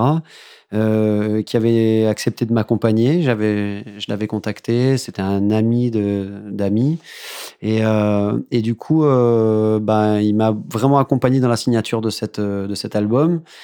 Et euh, il m'a donné les conseils qu'il fallait me donner à l'époque pour euh, gérer justement cette, cette montée petit à petit sur les ondes nationales et ce qui allait m'arriver finalement, puisque je me suis retrouvé à signer avec Universal euh, un contrat qui, qui, faisait de moi l'artiste euh, France 2 de l'été. Il y avait un partenariat avec la télé France 2, avec la chaîne. Du coup, euh, bah, le titre se retrouve euh, tabassé sur toutes les ondes pendant le le printemps 2009. Et comme ça, ça cartonne de partout, ben, on décide de sortir l'album à ce moment-là, euh, au mois de juillet 2009. Euh, voilà, et moi j'avais vendu euh, de mon premier album avec Goyave peut-être, je dirais, 4000 albums en 6 ans, 7 ans. Et là, je me retrouve à vendre plus de 100 000 albums en 4 mois, quoi. Ça a été, et le morceau passait partout. Je montais dans ma voiture, j'entendais ma chanson, j'allais prendre l'avion, je voyais mon clip dans les, dans les télés, dans les magasins de l'aéroport. euh, C'était assez incroyable. Je voyais les, les sonneries de téléphone euh, dans le métro à Paris euh, avec ma... ça à l'époque, tu pouvais en fait ouais, acheter ton morceau de musique pour le mettre en sonnerie de téléphone. ouais. Voilà, donc le morceau se retrouve numéro un des sonneries de téléphone, numéro un des clips de l'année, devant Lady Gaga et Black Eyed Peas à l'époque. Donc euh, moi j'avais fait ce clip sur la plage avec mes, avec mes, mes potes, avec ma planche, avec mon, mon chien euh, sur la plage et euh, avec quelques bouts de ficelle, mais on avait bien fait les choses. On avait pris un réalisateur qui avait déjà fait euh, des clips assez sérieux. Et, euh, et on se retrouve comme ça, numéro un, euh, avec ce morceau enregistré dans la grange chez mon père, avec mes potes de Goyave. euh, voilà, c'était assez, assez incroyable. Et donc tout ça parce que le directeur artistique ou d'antenne, je sais pas qui chez Energy, a décidé que ce serait, il y avait du potentiel. ouais, c'est- c'est c'est plein de choses hein, quand même. C'est-à-dire qu'il y avait quand même un vrai gros buzz qui se passait sur les réseaux sociaux. Ah, parce Euh, à l'époque, en plus, 2009, t'as Facebook, mais c'est MySpace, My- MySpace, ouais, MySpace, déjà, ouais. Facebook, on, on- on participe à des tremplins MySpace, on remporte des grosses mises en avant avec MySpace, euh, et puis le morceau arrive au bon moment. Euh, Il y a ce mec-là qui y croit, euh, l'attaché de presse déjà qui accepte de, de- de- d'aller représenter ce morceau auprès des radios. Et ensuite, euh, bah, c'est euh, les étoiles qui s'alignent au bon moment. Et, euh, et le truc, euh, le buzz énorme, quoi, en fait. Et tout à l'heure, tu disais, euh, c'était un peu inespéré de, de passer à la radio quand t'es pas signé dans une maison de disques parce qu'il y a un espèce de lobby des maisons de disques sur ce qui passe à la radio ou non? Ouais, carrément. Enfin, en tout cas, les, les maisons de disques et les radios travaillent ensemble et, euh, et c'est des échanges de bons procédés. euh, tu, voilà, je suis pas directeur de maison de disques, mais j'ai vu faire et je comprends. C'est, c'est euh, si tu me joues cet artiste, moi je te passe cet artiste. en- voilà, c'est des achats de publicité. C'est, voilà, il y a, tout un tout un travail aussi derrière de, de, la maison de disques. Hein, euh, euh, qui ont des gros moyens et qui travaillent pour pousser leurs artistes, ce qui est tout à fait normal. Et à l'époque, moi, j'avais pas, j'avais pas tous ces gens pour travailler autour de moi et j'ai réussi le coup de force, on va dire, de rentrer en radio sans eux. Et ensuite, ben, ils sont arrivés et ils ont, euh, ils ont poussé tous les curseurs, quoi. Ça n'a pas été non plus euh, hyper évident parce que c'était très nouveau pour moi. Je j'évoluais pas du tout dans le milieu de la variété française. Moi, j'étais dans le milieu très alternatif, euh, sublime, rock, reggae. Je faisais des premières parties de de Sizzla, d'Alpha Blondie, des trucs de, reggae, quoi. Et là, je me retrouve numéro un sur les ondes à côté des artistes de chansons françaises, de variété, de pop. Toi, d'ailleurs, comment tu le gères euh, au niveau de, de toi, l'image que tu perçois de toi et l'image en fait qu'on vend de toi? Bah, en fait, je pense que c'est plus les gens qui ont vu arriver cette chanson avec ce clip, avec du surf et tout, qui ont pu se dire qu'est-ce que c'est? Est-ce que c'est un produit commercial qu'on nous a servi, où on a inventé un surfeur, etc. Ouais, comme certains morceaux de l'été, euh, tu sens. Comme ouais, des, ouais. des gros cartons euh, commerciaux de l'été, Mm. effectivement. Moi, je moi c'était tellement euh, naturel, on me voit surfer à l'image parce que je viens de là. Euh, j'ai jamais fait cette chanson, c'est presque un accident de parcours pour moi, un accident heureux, mais un accident dans le sens où j'ai j'ai jamais cherché euh, à apparaître dans ce milieu-là vraiment. J'espérais qu'un jour on, allait diffuser ma, ma musique de manière beaucoup plus large, mais je ne savais pas de quelle manière et je faisais pas ça pour ça. Et ça s'est présenté comme ça en fait. Euh, ça a été à la fois soudain parce que c'est allé très vite quand ça a commencé à cartonner, mais en même temps ça faisait déjà quand même 7-8 ans que je tournais avec Goya et que je faisais mes armes.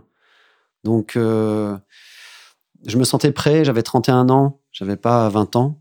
J'avais vécu une certaine notoriété dans le surf, même si elle est euh, incomparable avec ce que j'ai vécu, puisque là, on parle vraiment de. On n'est plus juste dans le microcosme du surf à, à être super content parce qu'on a une couverture euh, de magazine. On a beau faire une couverture de magazine national, on reste quand même dans notre milieu du surf. Et, et, Ouais. et là, d'un d'un coup, quand on est sur France 2, je veux dire, c'est avant le JT, après le JT, il y avait mon morceau qui passait toute la journée. C'est incomparable en termes d'impact, de, notoriété. Donc, euh, ça a été assez- costaud, mais je pense que j'avais la chance d'être super bien entouré. Euh, mon frère, mes parents, sont des, mes frères, mes sœurs aussi. Enfin, ce sont des gens qui ont vraiment les, pieds sur terre. Et euh, je savais que ça allait être énorme et que ça allait durer un temps. J'étais bien préparé à ça en fait. Et j'ai pas changé de mon cercle d'amis après après ce, succès, c'est le c'est le même qu'avant. Ça n'a pas changé. Je joue avec les mêmes personnes. Je J'ai pas rentré dans le cercle des enfoirés, t'as pas fait tout ça? Non, ils ont chanté ma chanson là-bas, euh, Ah, aux, Enfoirés. Euh, Francis Cabrel a chanté les 10 mélodies avec, euh, avec tous les autres autour, MC Solar, tout ça. Mais par exemple, moi, j'ai pas été convié à aller chanter aux Enfoirés. Et pff, enfin, je veux dire, on m'aurait invité, j'y serais allé, on m'a pas invité. moi, ma démarche, c'est vraiment le plaisir de faire de la musique. J'a- J'adore écrire, j'adore composer. Quoi. Donc, à partir de là, quand il y a un succès derrière, c'est cool. Ça, fait gagner, euh, ça me permet de gagner ma vie et, et de partager surtout mon travail avec plus de gens, en fait. Et de jouer dans des meilleures conditions, sur des grosses scènes, de pouvoir faire venir tous les musiciens. euh, Quand il n'y a pas de budget, ben, il faut jouer à pas nombreux, mais quand il y a, du- quand il y a de des sous, ça me permet d'embarquer tous mes potes avec moi aussi et ça, c'est cool. Et, et justement, j'allais y venir. C'est forcément, euh, voilà, grosse exposition, grosse opportunité derrière. Les, euh, je me doute que tu as dû jouer sur des plus grandes scènes euh, juste après, juste après cette diffu- la diffusion de ce titre. Euh, ça a changé un truc dans ton organisation quand tu es habitué à te balader dans un van avec, euh, avec quatre copains et puis d'un coup tu as des tourbus et, et autres, ça doit, ça doit changer la donne quand même. Ah, c'était ouais ouais, c'était fantastique hein. Mais en fait, euh, je changerais je, je- je changerais rien en fait si j'avais la possibilité de changer. J'aurais pas envie de commencer dès le début par les tourbus. Moi, ce qui m'a construit et ce qui m'a nourri, c'est justement toutes ces années en van à, à quatre, à faire des cafés-concerts. Et je me suis préparé et j'ai appris le métier euh, sur le sur le tas, quoi, vraiment. C'est-à-dire que c'est à force de faire des concerts que j'ai appris à, m'exprimer, à communiquer, à, à parler euh, à un public et à, à me trouver aussi moi, parce que petit à petit, j'ai compris euh, là où je me sentais bien musicalement. Et, euh, Mais euh, et du coup, je me suis retrouvé, pardon, mais c'est vrai, dans un tourbus, on était, alors qu'on était quatre, d'un coup, on était une équipe de 16 personnes dans un tourbus, avec euh, quelqu'un qui accorde ma guitare avant d'aller sur scène, et des scènes magnifiques avec des décors qui nous suivent. on était 10 musiciens sur scène, enfin, c'était. Euh, Ce que je veux dire, c'est que ça doit aussi changer un peu la, la physionomie du, de la prestation en elle-même. Quand tu es habitué à occuper une scène qui fait 15 mètres carrés, 20 mètres carrés, et que d'un coup, tu as des scènes qui font 50 mètres carrés, la prestation... ou Oui, plus, tu, tu, joues, tu joues devant 200 personnes dans un bar, c'est pas du tout le Ouais. même euh, travail que d'être sur une scène quand il y a euh, C'est 30 ça, 000 et- personnes. Toi, comment tu t'es adapté? Parce que c'était...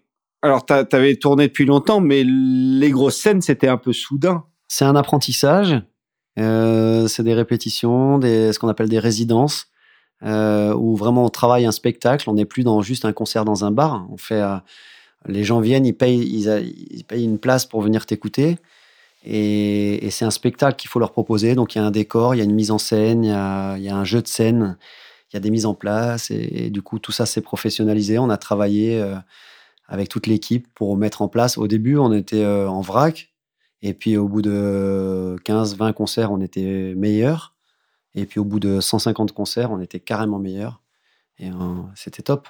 Ça m'a fait grandir, vraiment. Tout à l'heure, tu disais que le morceau, enfin Lady Melody, le single, il est sorti avant l'album. Euh, Est-ce qu'au moment où vous l'avez enregistré, vous saviez, vous captiez quand même qu'il y avait un, du potentiel autour de ce morceau, qui, bah, potentiel de devenir un tube?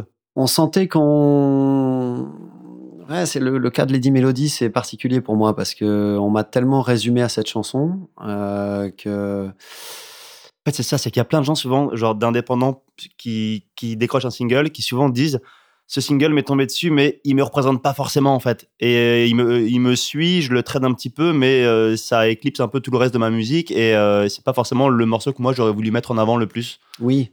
Euh, moi, j'ai compris pourquoi c'était cette chanson. Euh, j'ai assumé à 2000% euh, cette chanson. Je continue de l'assumer. Je suis ravi à chaque fois que je la chante.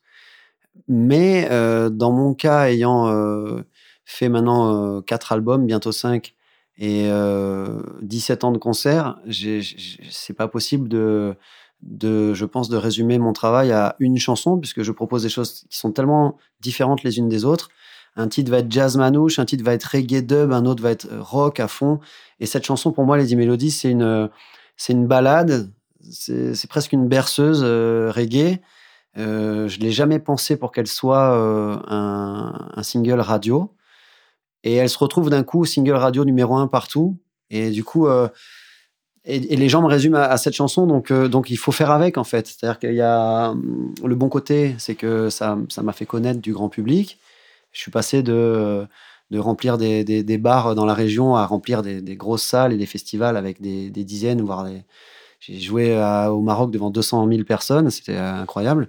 200 000 personnes. 200 000 personnes euh, avec des artistes internationaux, euh, des Américains, tout ça. Et j'étais in- invité par M6 pour faire mes deux chansons, euh, voilà. Et c'est juste fantastique comme expérience. Maintenant, ben, je continue de faire ce travail et j'y tiens en fait à faire ce travail de fond, de proposer des choses qui ont rien à voir avec Lady Melody. Donc, euh, c'est difficile de résumer, je pense, un artiste, sauf peut-être un artiste qui, a, qui serait euh, dans une démarche uniquement commerciale et qui aurait fait euh, deux, trois singles un peu identiques les uns, les uns des autres. Moi, c'est pas du tout mon histoire. Moi, je, je viens vraiment du, du reggae rock et je vais vers la chanson française parce que j'adore ça aussi. Donc, euh, Non, mais en tout cas, c'est bien d'entendre que, ouais, que tu assumes ce morceau qui te, il te représente quand même et que c'est pas un morceau, genre, Voilà, rien à voir, mais je pense à toi, NTM, le premier single, leur plus gros single, ça a été La Fièvre et c'est un morceau que Joe Star n'assume pas à tel point qu'il veut même plus le jouer sur scène alors que je pense qu'il y a plein, plein, plein de gens qui attendent ce morceau vu que c'est un, voilà, c'est un morceau qui a cartonné.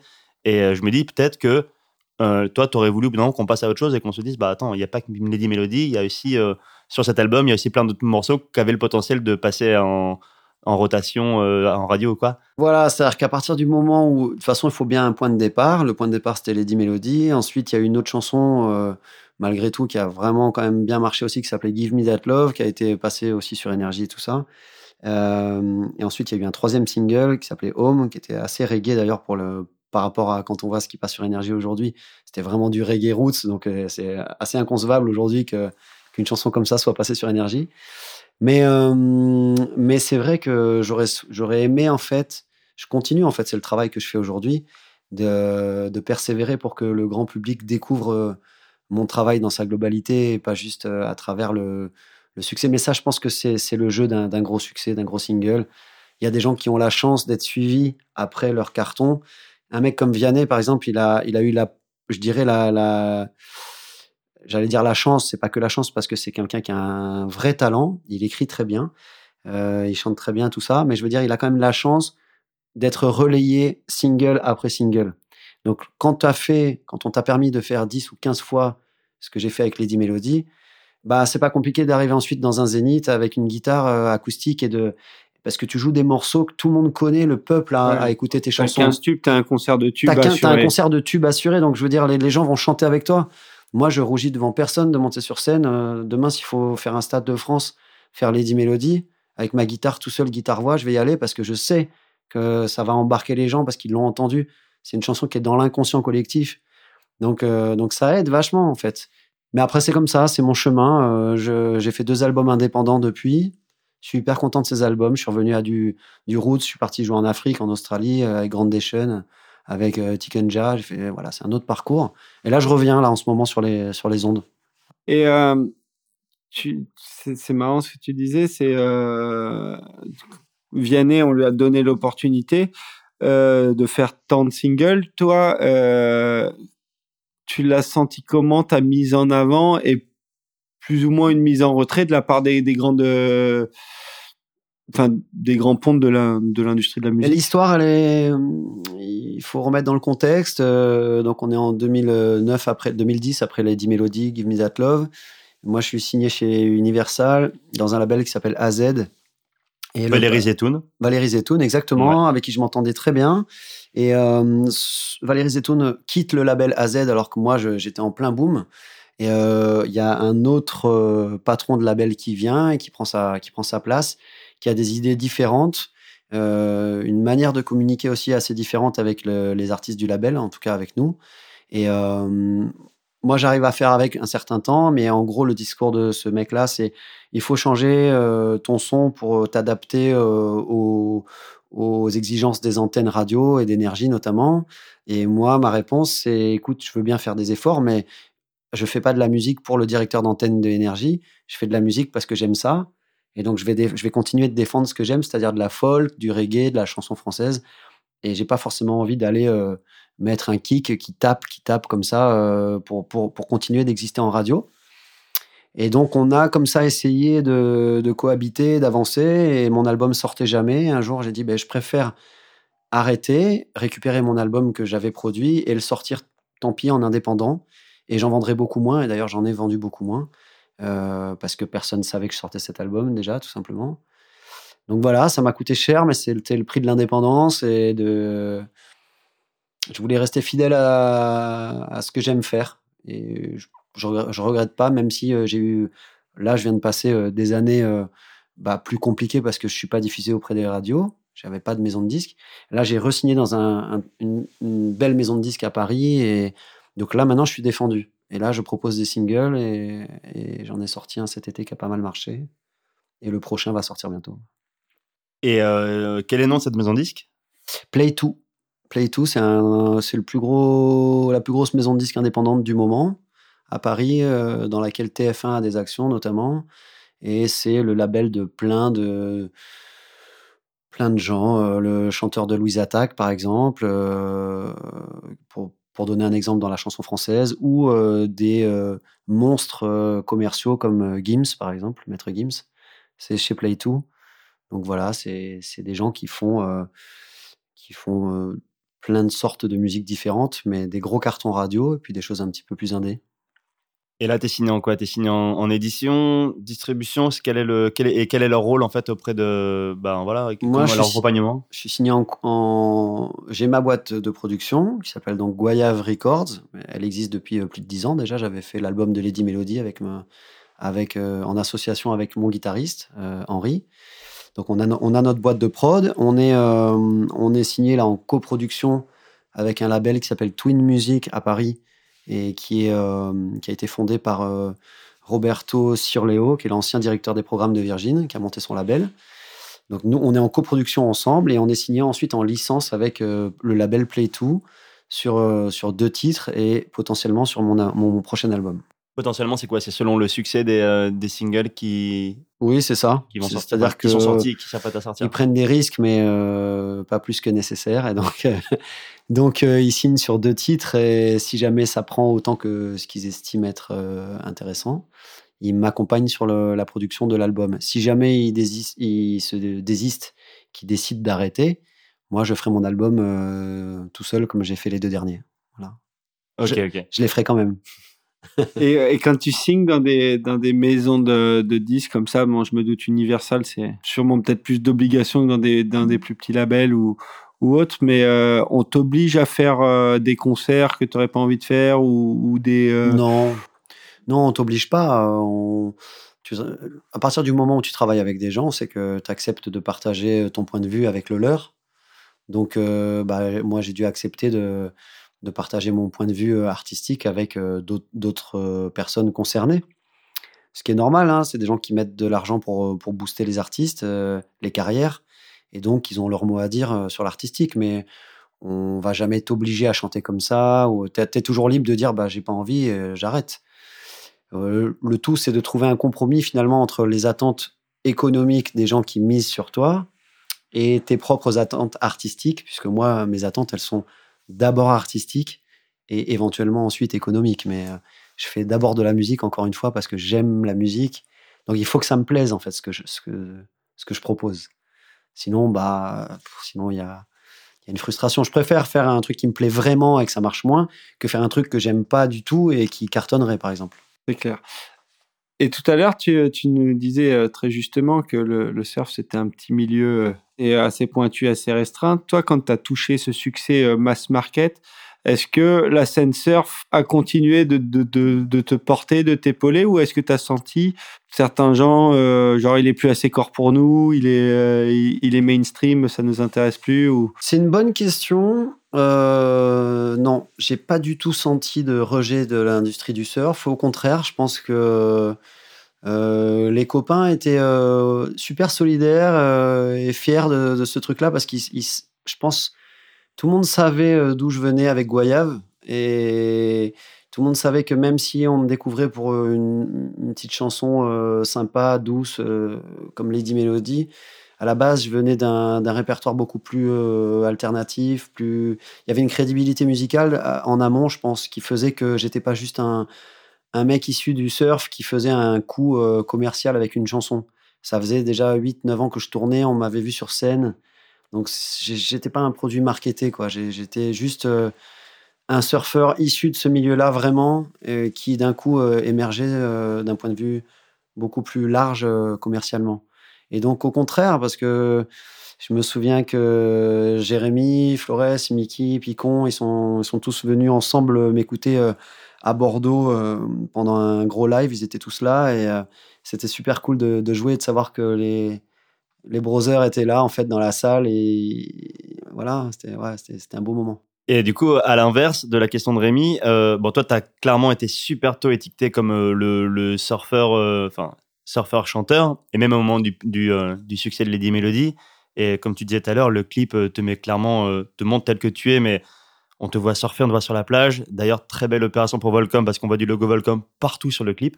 C'est Euh, vrai. Ça, je me souviens de ça. D'ailleurs, ils n'avaient pas forcément mis euh, quoi que ce soit dedans, mais euh, C'est pour ça que c'est encore une encore une raison de plus pour dire que c'est une plus belle, une belle opération, quoi. Parce que, ouais, je sais pas, 7 millions de, 7 millions de vues, je crois, sur YouTube ou quoi. Enfin, bref. 35 millions de vues. ouais. Sérieux? Ah ouais, bon bah du coup, doit être sur plusieurs chaînes. Mais euh, Ouais, ouais. excuse-moi. Mais en tout cas, voilà, ça c'était. T'étais le surfeur chanteur. Est-ce que à un moment donné, ça, ça a pas pu aussi t'enfermer un peu là-dedans et de se dire pour les maisons de disques, ben euh, c'est cool pour un, tube de l'été.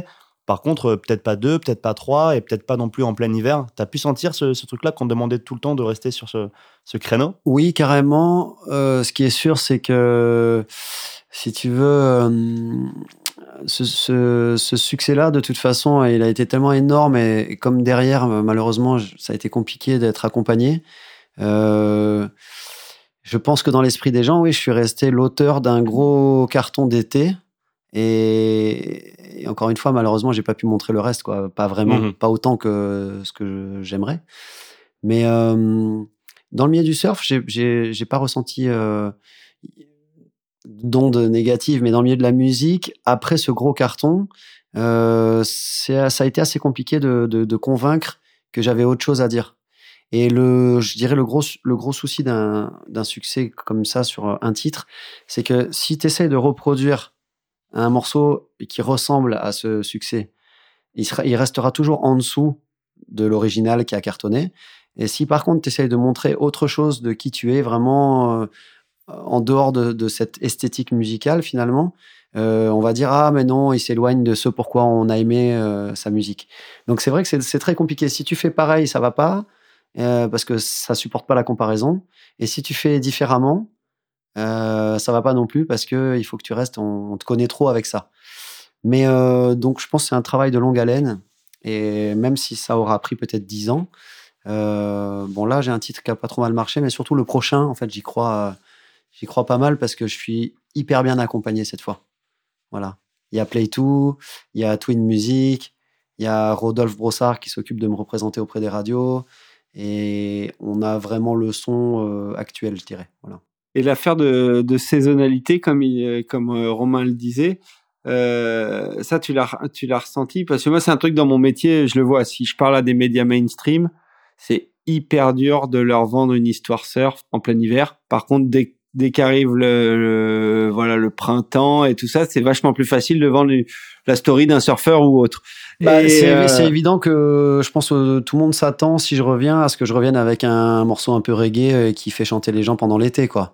Sauf que justement moi là je je m'attaque à un registre musical qui est différent pour casser aussi cette image là peut-être trop lisse dont j'ai un peu souffert parce qu'encore une fois moi je viens du, du reggae, du rock, de- du dub euh, euh, d'une scène assez alternative et du coup comme j'ai eu un carton commercial énorme euh, c'est pas évident de, de- montrer euh, aux gens qui, par exemple, rejettent un petit peu tout ce qui se fait de mainstream, parce qu'il y a toute une population qui qui aime pas euh, ce qui passe à la radio. Moi, le- moi le premier, j'écoute très peu la radio, par exemple. Je dis pas que j'aime pas ce qui passe à la radio, mais je dis juste que j'écoute très peu la radio. Je continue d'écouter euh, des albums de, de- des Red Hot dans ma voiture, etc. Ou du Marley, par exemple. Mais euh, du coup, euh, du coup, je pense qu'effectivement, à un moment donné, il y a plein de gens qui, euh, qui se disent ah bah lui j'aimais parce qu'il faisait du, il faisait de l'alternatif. Maintenant j'aime plus parce qu'il passe sur énergie avec Lady Melody. Donc ça c'est vrai que mon public il a pu changer un petit peu, il s'est élargi considérablement, mais j'ai peut-être perdu quelques puristes sur la route. Mais ça c'est le jeu et je pense que tout le monde peut comprendre qu'à un moment donné quand on fait de la musique, on, on, on essaye de mener une carrière. Donc oui, au, même titre, au même titre que les Red Hot ont dû perdre euh, Corps fan. que- quelques corps fans sur certains albums. quand ils ont fait l'album Californication, il y a Ouais, plein de voilà. gens qui ont trouvé que c'était trop pop.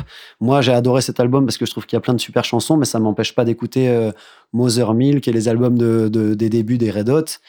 Donc euh, voilà, je pense qu'après, là, c'est chacun. Il y a des gens, euh, il y a des gens qui, qui font un rejet et puis il y en a qui, sont, qui restent assez ouverts. J'ai des copains en Guadeloupe, des, des, des Rastas, qui sont venus me voir et qui m'ont dit merci parce que grâce à toi, il y a du reggae sur les ondes avec Lady Melody. Même si Lady Melody, c'est pas le reggae de Dan Akil ou c'est pas le reggae des, des puristes quoi. Donc euh, donc tout est une affaire de, de point de vue. Voilà. Je reviens sur les chiffres de tout à l'heure. Effectivement, tu avais raison, c'était 35 millions de vues. J'avais fait mes petites voix quand même. Sur YouTube, 7 millions d'écoutes sur Spotify. Mais par contre, sur YouTube, il y, avait, il y a plus de 8600 commentaires, dont un quand même qui est un des meilleurs et que je m'étais noté. C'est l'époque où on avait zéro problème à part quoi manger au goûter. voilà. Ah ouais C'est vrai qu'en fait, il y a beaucoup de gens qui, euh, qui t'ont découvert. Enfin, tube de l'été, ça veut dire que tu l'écoutais à tout âge, euh, dans la voiture, au magasin ou quoi. Des, gens qui avaient genre 10 ou 15 ans à l'époque, qui n'avaient pas connu l'époque Goyave, ou enfin, c'est même sûr, et qui aujourd'hui les réécoutent encore avec nostalgie. Ce truc-là, il était comme posté il y a quelques mois, tu vois, c'est marrant. Bah ouais, bah parce que je pense que ça a accompagné beaucoup de gens cette chanson. euh, c'est la force de la musique, c'est de rentrer dans le quotidien des gens. On est avec eux euh, sur la route par exemple, en voiture, et euh, sans s'en rendre compte, on, partage le quotidien des gens en faisant de la musique. Moi là où j'ai vraiment euh, pris des claques, c'est que j'ai beaucoup voyagé pour aller chanter. Je suis parti jouer euh, à Nouméa, à La Réunion, à l'île Maurice, en Afrique francophone beaucoup, Mali, Sénégal, Côte d'Ivoire, Congo, et des concerts où il y avait 2000 personnes sur la plage qui chantaient Lady Melody. Et je me disais, c'est incroyable la force de la musique, quoi. Ça, ça traverse les frontières, ça va de l'autre côté de la planète. Et à Tahiti, euh, à chaque fois que j'arrive, euh, les gens me réservent un accueil incroyable. J'ai l'impression d'être Bruno Mars, quoi, parce que c'est, ouais, je suis dans l'eau, euh, les locaux, vas-y, prends une vague, mec, j'adore ta musique. C'est, voilà, c'est incroyable. C'est un passeport euh, pour l'amitié, quoi. Avec moi, c'est comme ça que je le vis, en tout cas. C'est génial. Et euh, alors, on l'a dit tout à l'heure, on profite d'avoir un, musicien, un vrai musicien pour euh, décortiquer un peu ce milieu parce qu'on le connaît évidemment pas. Il moi, il y a plein de questions qui me viennent un peu en tête. On, on parlait de, de la sortie en 2009 de Better Days. Donc là, c'était support physique. Aujourd'hui, on est carrément sur un autre modèle économique. On parle de streaming. En tout cas, c'est là qu'il faut être. Euh, sans rentrer dans des détails, sur un CD à 15 euros à l'époque, combien l'artiste touchait et aujourd'hui, combien tu touches sur, euh, mettons, un million d'écoutes ou quoi sur Spotify? Alors, le modèle économique, il a complètement euh, changé, ça c'est clair. Euh, moi, je gagne ma vie euh, essentiellement avec les droits d'auteur et les concerts. Je suis intermittent du spectacle, donc je tourne beaucoup. À l'époque de Lady Melody, quand l'album est vendu 15 euros, moi je suis en contrat de licence, c'est-à-dire qu'en plus de ça, je suis producteur déjà. Donc ça veut dire qu'avec ma boîte, on arrive, l'album il est fait et il est euh, vendu tel qu'on l'a fait nous. On a un contrat de licence avec Universal, c'est-à-dire qu'on cède à Universal l'exclusivité de l'exploitation du master de cet album. Euh, et quand ils vendent euh, l'album, on va dire, alors 15 euros c'est le prix dans les magasins, mais s'il est vendu 10 euros, prix de gros hors taxe, Universal reverse dans le cadre d'un contrat d'artiste, euh, pardon, d'un contrat de, licence, justement, ça veut dire qu'on on est producteur, ils reversent 25% à ma boîte de production. Je sais pas si vous voyez, pour signer avec eux, ils prennent les trois quarts du gâteau et on prend un quart du gâteau. Ça, c'est dans le meilleur des cas, parce que si on est juste un artiste qui est signé en contrat d'artiste directement avec la major, un contrat d'ar- d'artiste standard, c'est 10%, en gros.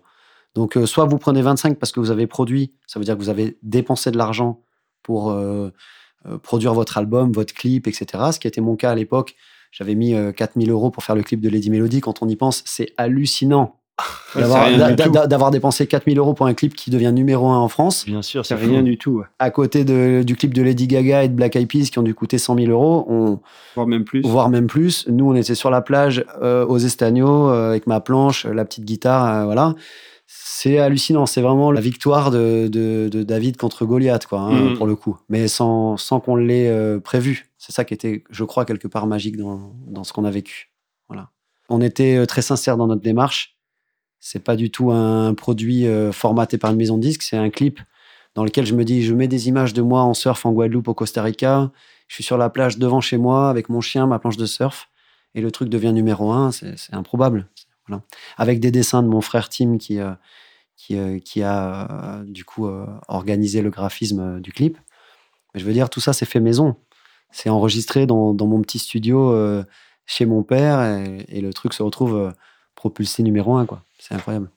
Et pour en revenir à la question de Romain, maintenant, comment ça se passe euh, sur Bah, sur les comme- écoutes, le, le business de la musique, euh, c'est pas Alors, mal sur bah, Spotify et autres? Donc, donc euh, dans le cas, de- donc les albums, c'est ce que je viens de dire. Sur sur les streamings, je maîtrise moins le sujet parce que c'est assez nouveau, donc euh, j'ai encore un peu du mal à lire, à décortiquer les relevés euh, SACEM, etc.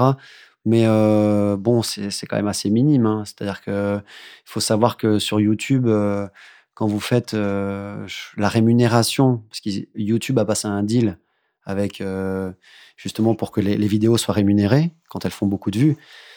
Euh, le truc, c'est qu'on est encore aujourd'hui sur des, sommes dérisoires. Si vous faites un million de vues sur YouTube, je sais même pas si vous gagnez 1000 euros, quoi. Donc, euh, c'est quand même vraiment. Ouais, je crois que le ratio, c'est à peu près ça, mais je sais pas à quel niveau ensuite tu le divises entre le producteur, l'artiste et tout ça, c'est ça euh? Ah oui, oui, bah après, c'est encore autre chose. Bah, Ouais, ça, ouais. ça dépend du type de contrat que tu as avec le producteur. Euh, moi, j'étais producteur seul en contrat de licence. Aujourd'hui, je suis en coproduction avec un autre producteur à Paris. Et euh, nous sommes ensemble euh, en licence, ce qui veut dire que la part producteur, elle est divisée en deux. Donc, au lieu de prendre 25%, je vais prendre 12,5% avec ma boîte. Et puis ensuite, il faut retirer euh, ce que ça nous a coûté de, de, de faire l'album ou la chanson, euh, de payer les musiciens qui ont joué sur la chanson, de, de payer euh, éventuellement le clip, le graphisme qui accompagne, enfin tout ça. Donc, et après, vous payez des impôts s'il y a des impôts à payer. Et à la fin, il, il vous reste de quoi acheter un pain de wax, quoi, en gros. Non, mais je me plains, je me, rock, je me plains pas. Moi, là, je me plains pas. Là où j'ai bien gagné ma vie, c'est sur les droits d'auteur avec Lady Melody, évidemment, et, et mon album de platine, hein, puisque j'en ai vendu 150 000 quand même. Donc, euh, Et sur les diffusions radio aussi. bah, c'est ça, les Ouais, droits d'auteur, c'est les diffusions radio, les diffusions télé. Parce Pas- mais sème, mais quoi. parce que je suis auteur-compositeur aussi. Mais si quelqu'un avait composé pour moi, à la limite, moi, j'aurais rien gagné, j'aurais regardé quelqu'un d'autre gagner de l'argent. Juste interprète, tu, gagnes presque rien dans ce C'est vraiment que dalle. ouais. Ouais. Interprète, c'est ça suffit pas quoi.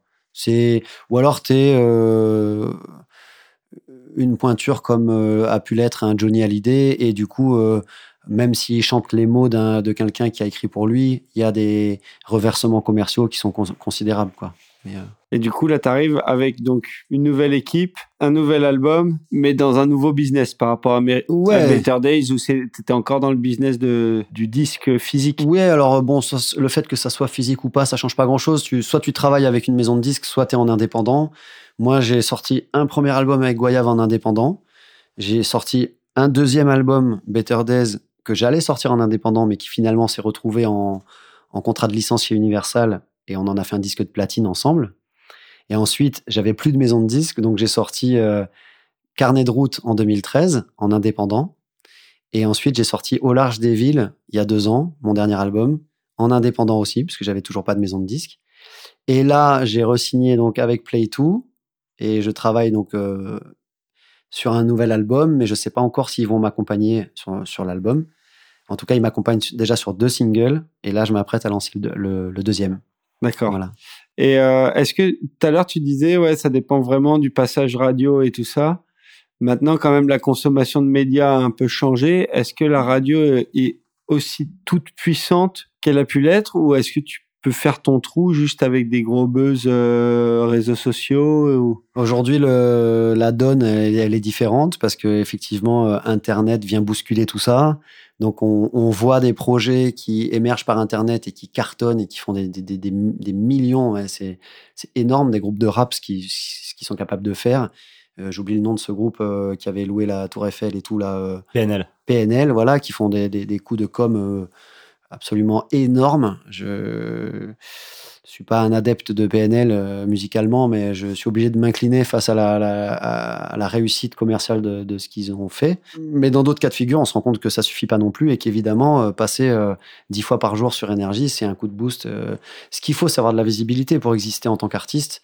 Soit vous en avez parce que je sais pas moi, parce que vous avez écrit un livre et qu'on parle de vous pour votre livre et donc les gens vont aussi s'intéresser à votre album, par exemple.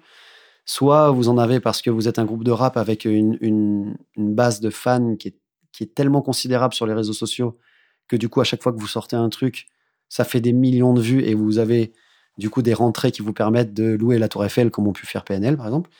Euh, ou alors vous êtes comme moi, c'est-à-dire euh, un petit peu entre les deux, vous n'êtes pas de la génération 100% Internet, euh, on vous a connu avant avec un support physique. Moi, moi j'écris des chansons. Je pense que j'aurai ma place sur des réseaux comme Virgin, etc., euh, dans de la pop française, comme font Vianney ou d'autres. Mais comme moi, je suis un petit peu à mi-chemin entre euh, la chanson française de Vianney et, euh, et des trucs un peu plus reggae, un petit peu plus alternatifs encore aujourd'hui. Ben voilà, je me balade un petit peu d'un- modèle à un autre, en fait. Mais si demain je peux cartonner sur toutes les ondes, radio, Virgin, etc., si je peux prendre, je prendrai. Et si je peux pas, je vais continuer à faire ma musique et continuer à parler à, à ceux qui veulent m'écouter. euh, voilà. Et est-ce que si euh, demain Hugo Bengozi ressort un, un- un- une vidéo et qu'il a besoin de morceaux, tu les donnerais aussi facilement qu'il y, a- il y a 15 ans ou du coup maintenant il faudrait passer par des contrats, des, des choses comme ça? Oui, je lui donnerai, je lui donnerai mes chansons et je, et je signerai un, un- un truc pour, pour l'autoriser à, à diffuser ma musique euh, euh, sans qu'il ait besoin de, de payer parce qu'il a toujours. Il- bah, moi, tous ces copains qui m'ont diffusé à l'époque, ils m'ont permis de- d'émerger à un moment donné quand même. Eux, ils étaient contents d'avoir de la musique gratuitement. Moi, j'étais content d'être diffusé. Aujourd'hui, il faudrait sans doute que je m'arrange un petit peu avec les gens avec qui, avec qui je travaille, mais c'est dans l'intérêt de tout le monde, si on regarde bien, d'être diffusé. Donc, euh, ça se ferait, c'est sûr. Bon, alors, et le single dont tu parles qui s'apprête à sortir, il a déjà une date? Euh, oui, il va sortir euh, vraisemblablement à la rentrée 2022, Ok. là, en janvier. Euh, je l'ai reçu, euh, j'ai reçu la version, le mix, là, euh, il y, a, deux jours à peine. Et je suis super content du résultat. Je, suis dans une esthétique assez différente de ce que j'ai proposé avant. C'est beaucoup plus pop. Il y a un côté un peu Coldplay. Euh, donc voilà, je suis pas dans du reggae. Volontairement d'ailleurs. hein. je, suis dans une démarche de, casser un peu les, codes de ce qui m'accompagne.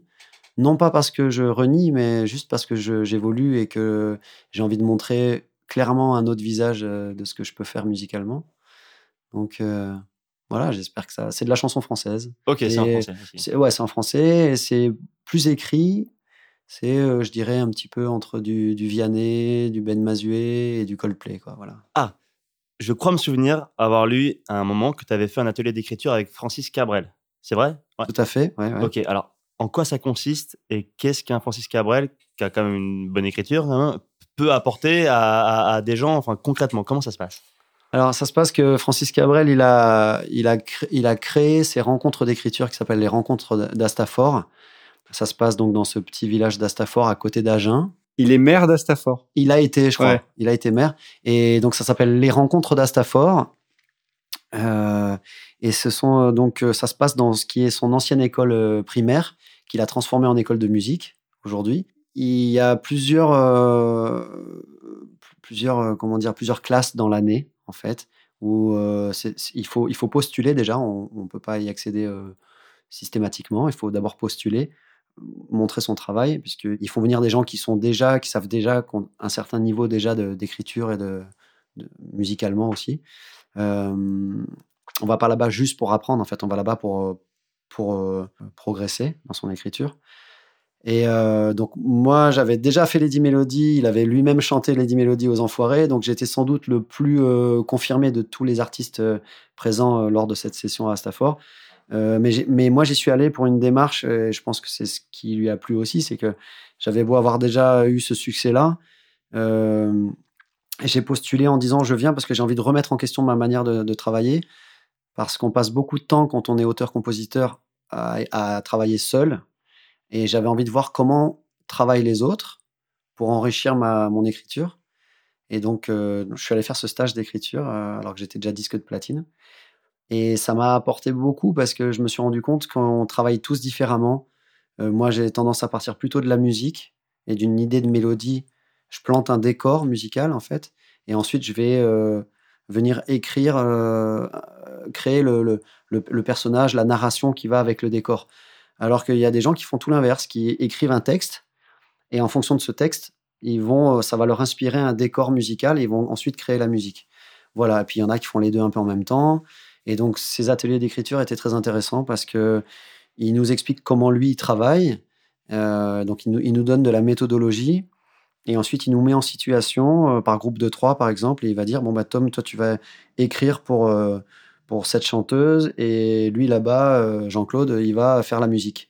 Et puis après vous allez tourner. Tom toi tu vas chanter ce qu'on va écrire pour toi etc. Et comme ça, à l'issue de- d'une dizaine de jours de, stage d'écriture et de composition, euh, les 15 élèves qui sont là en immersion totale pendant que c'est vraiment comme une colonie de vacances, hein, on, on nous fait à manger et on, nous on travaille toute la journée. Quoi. On, s'occupe de rien. On, est, euh, on a des chambres. Moi j'étais avec un Belge, un mec fabuleux, Amaury, qui est un, artiste en Belgique euh, qui fait du, blues, de la folk. Et donc je me suis fait des super copains. Et on a écrit euh, une quarantaine de chansons. Et à la fin, euh, Francis Cabrel, avec son, son staff, vient sélectionner ce qu'ils estiment être les 15 plus belles chansons de, ces 10, 10 jours d'écriture et de composition. Et on se produit, nous les élèves de ce stage, en première partie d'un artiste parrain de, de l'événement. Et donc euh, nous, c'était euh, donc Thomas Fersen qui était le, le parrain de notre euh, édition. Et nous, les élèves, on a fait un concert en première partie de Thomas Fersen de tout ce qu'on avait écrit pendant cette dizaine de jours. Voilà.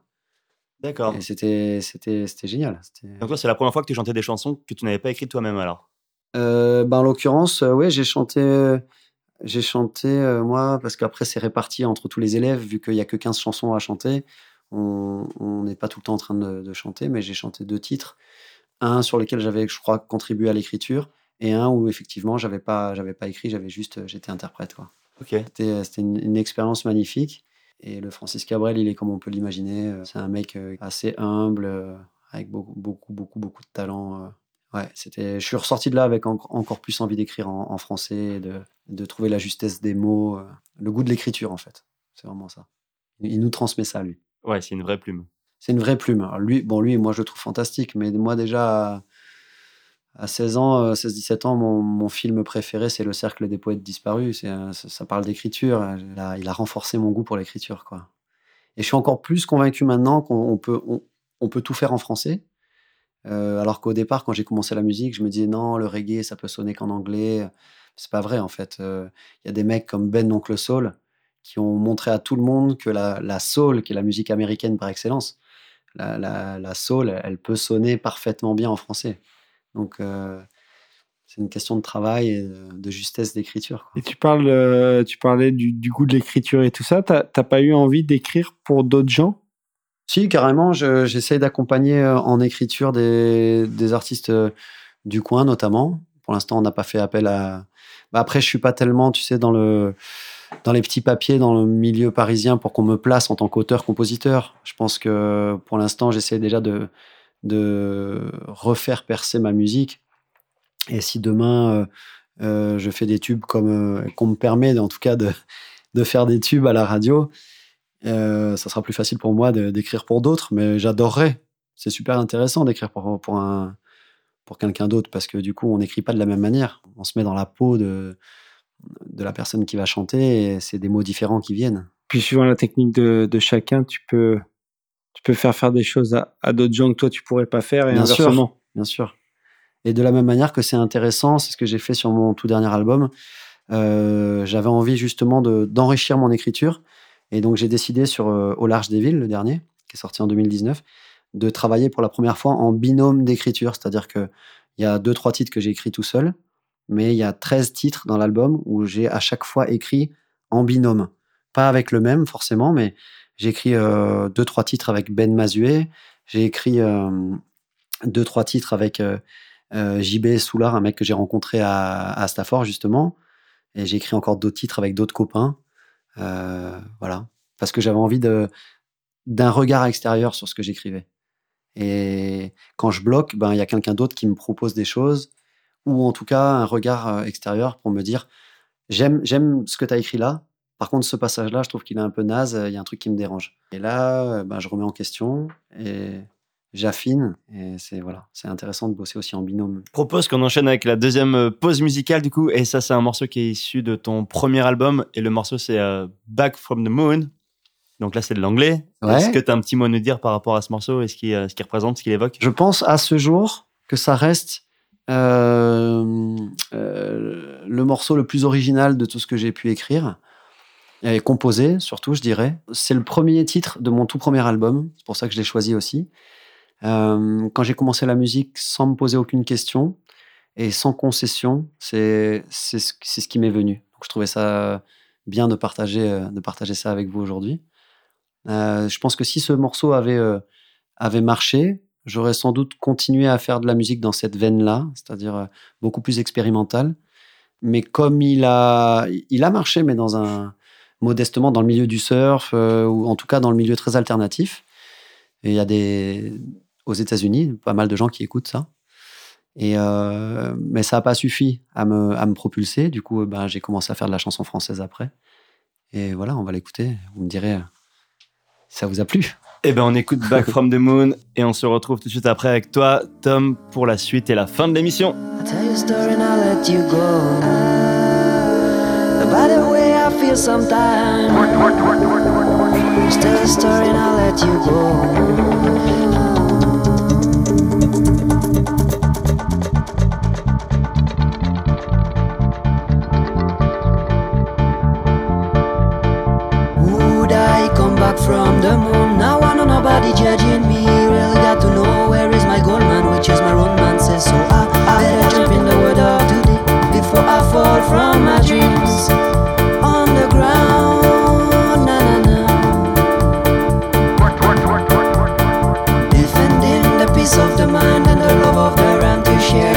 That we could find a way to balance that big mess. I swear, swear, for the good combination.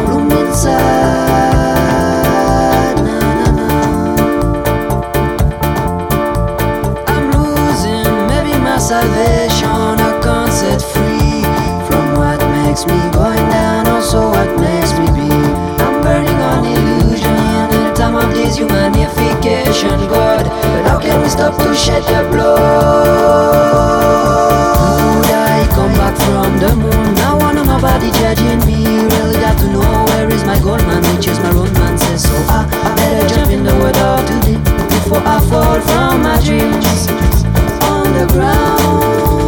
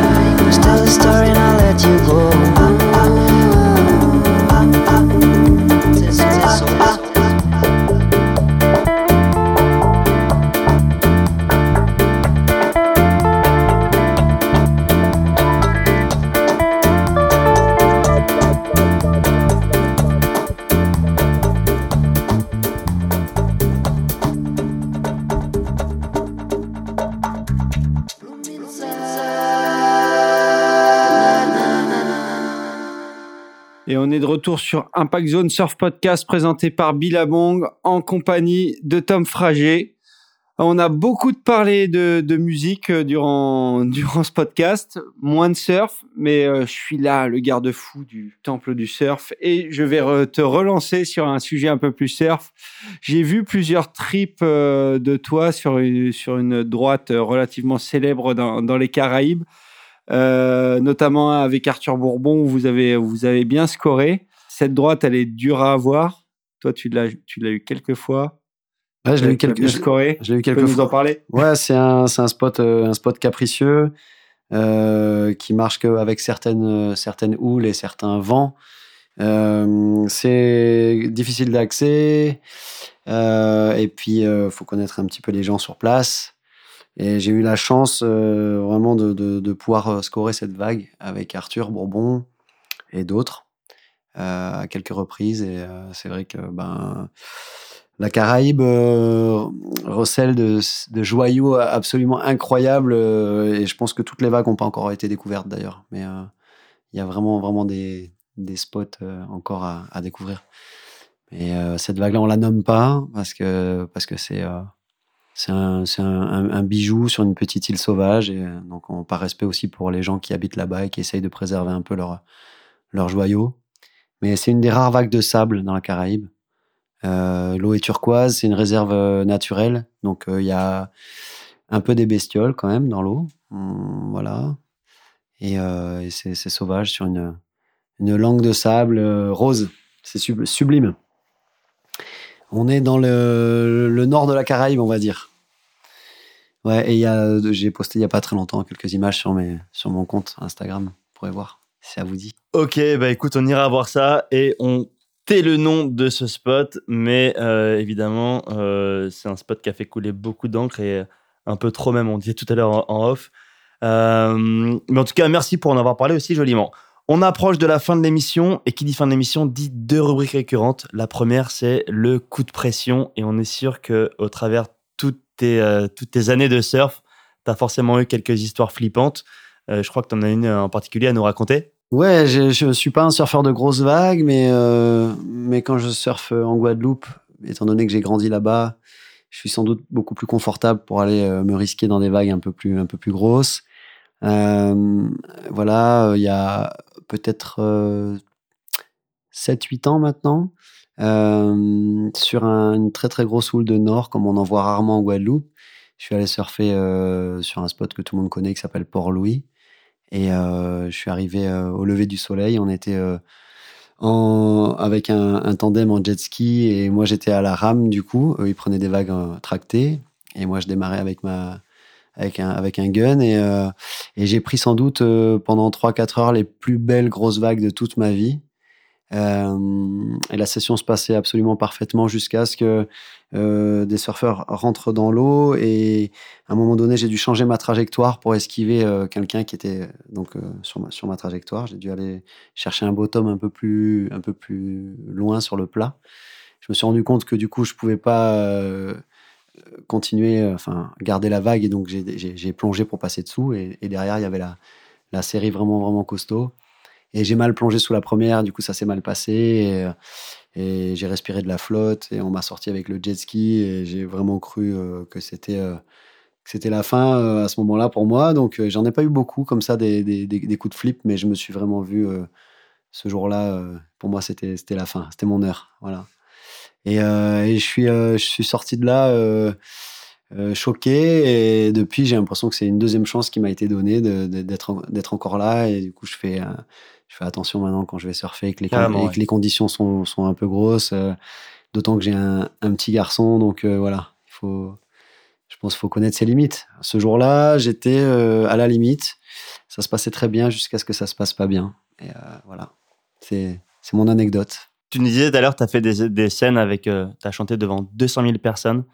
Est-ce que tu peux comparer la pression que tu peux ressentir quand tu es au line-up dans des vagues de 3, 4, 5 mètres à euh, la pression d'être sur scène devant euh, une foule comme ça Ou toi, finalement, c'est quelque chose qui est acquis et tu es tellement content d'être sur scène que tu aucune pression Alors, j'ai pas aucune pression. Euh, la pression, elle est juste différente par rapport au surf. Quand je faisais une compétition, je me mettais la pression parce que j'étais là pour gagner. Et là, j'ai vraiment choisi de faire de la musique justement pour quitter cette, cet état d'esprit. Donc, quand je vais monter sur scène, je vais ressentir une forme de pression parce que c'est pas anodin de quand on, sait qu'on va passer euh, une heure et demie sur la scène, il va falloir assurer pendant une heure et demie. Mais j'arrive à ne pas penser à tout ça et le plaisir l'emporte tellement pour moi que aussi peut-être parce que j'en ai fait quand même beaucoup beaucoup. hein, je suis à plus de plus de 1000 concerts maintenant. Du coup, j'ai appris à me connaître sur scène. Donc euh, au départ, j'avais une forme de pression parce que je me découvrais. Je savais pas comment j'allais réagir. Maintenant, je sais exactement comment je vais réagir. Ça veut pas dire qu'il y a, a plus d'inconnus, mais, mais je, suis, je suis vraiment préparé. J'ai l'habitude.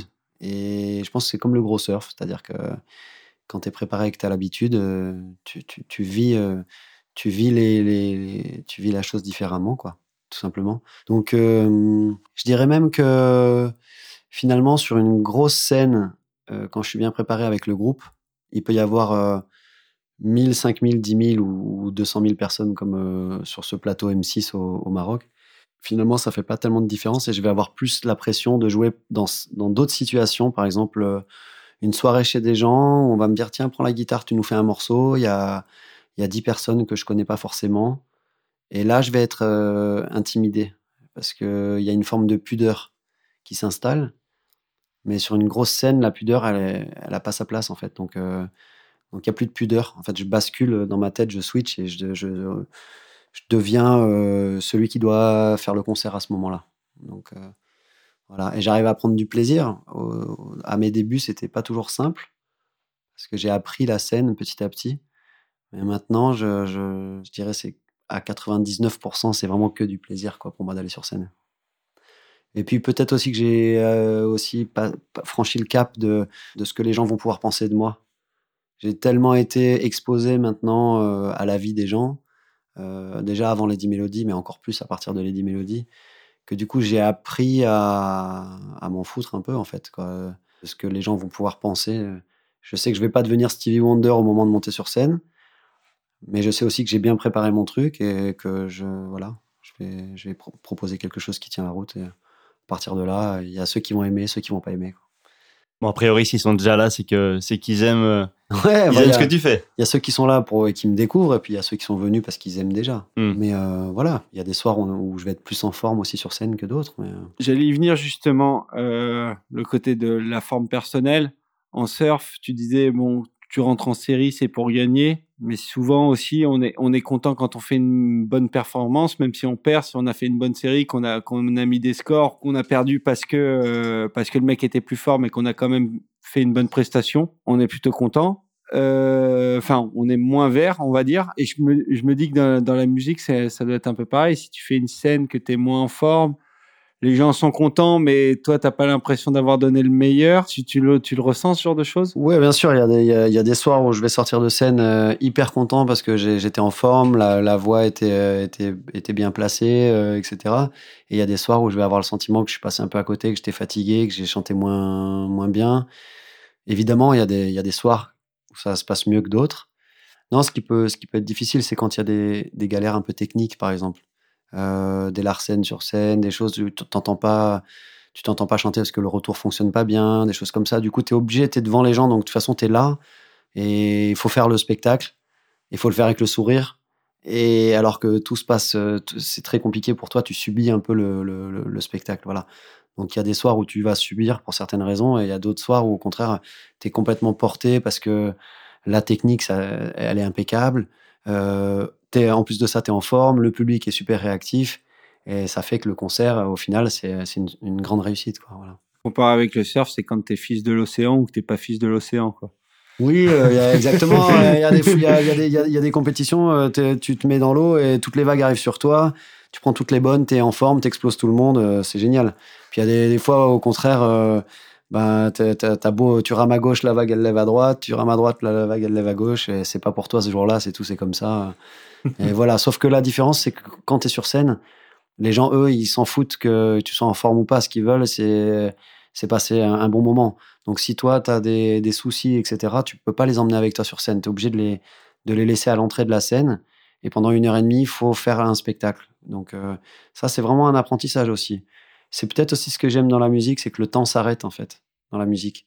Quand je, quand je chante ou quand j'écris, euh, c'est vraiment comme si l'horloge, elle s'arrête. Hop, et puis après, quand je sors de scène, hop, là, ça y est, l'horloge re- re- re- redémarre, quoi. Mais pendant une heure et demie, euh, t'es es suspendu, en fait, t'es ailleurs, t'es dans, dans ta musique.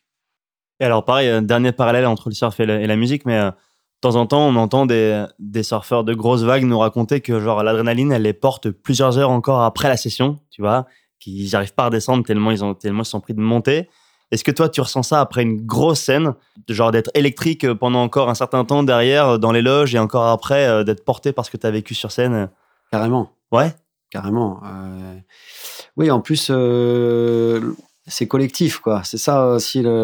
Souvent, quand on compare le surf et la musique, je trouve intéressant de, parler de, ce, qu'il y a en commun, mais aussi de ce, de qu'il y a de différent et qui fait que ça, ça vient compléter pour moi le surf, par exemple. C'est-à-dire que en commun, je dirais que le surf, comme la musique, ça fait appel à une forme de, fluidité, d'évasion, de lâcher prise, etc. Et euh, par contre, la grosse différence, c'est que le surf, c'est euh, un sport euh, individuel, enfin une, une, une pratique individuelle, voilà, je vais y arriver. Et, et la musique, c'est euh, une pratique euh, euh, collective. Et donc, ça, ça change tout pour moi parce que le surf me nourrit parce que je suis seul sur ma planche au large, dans les vagues.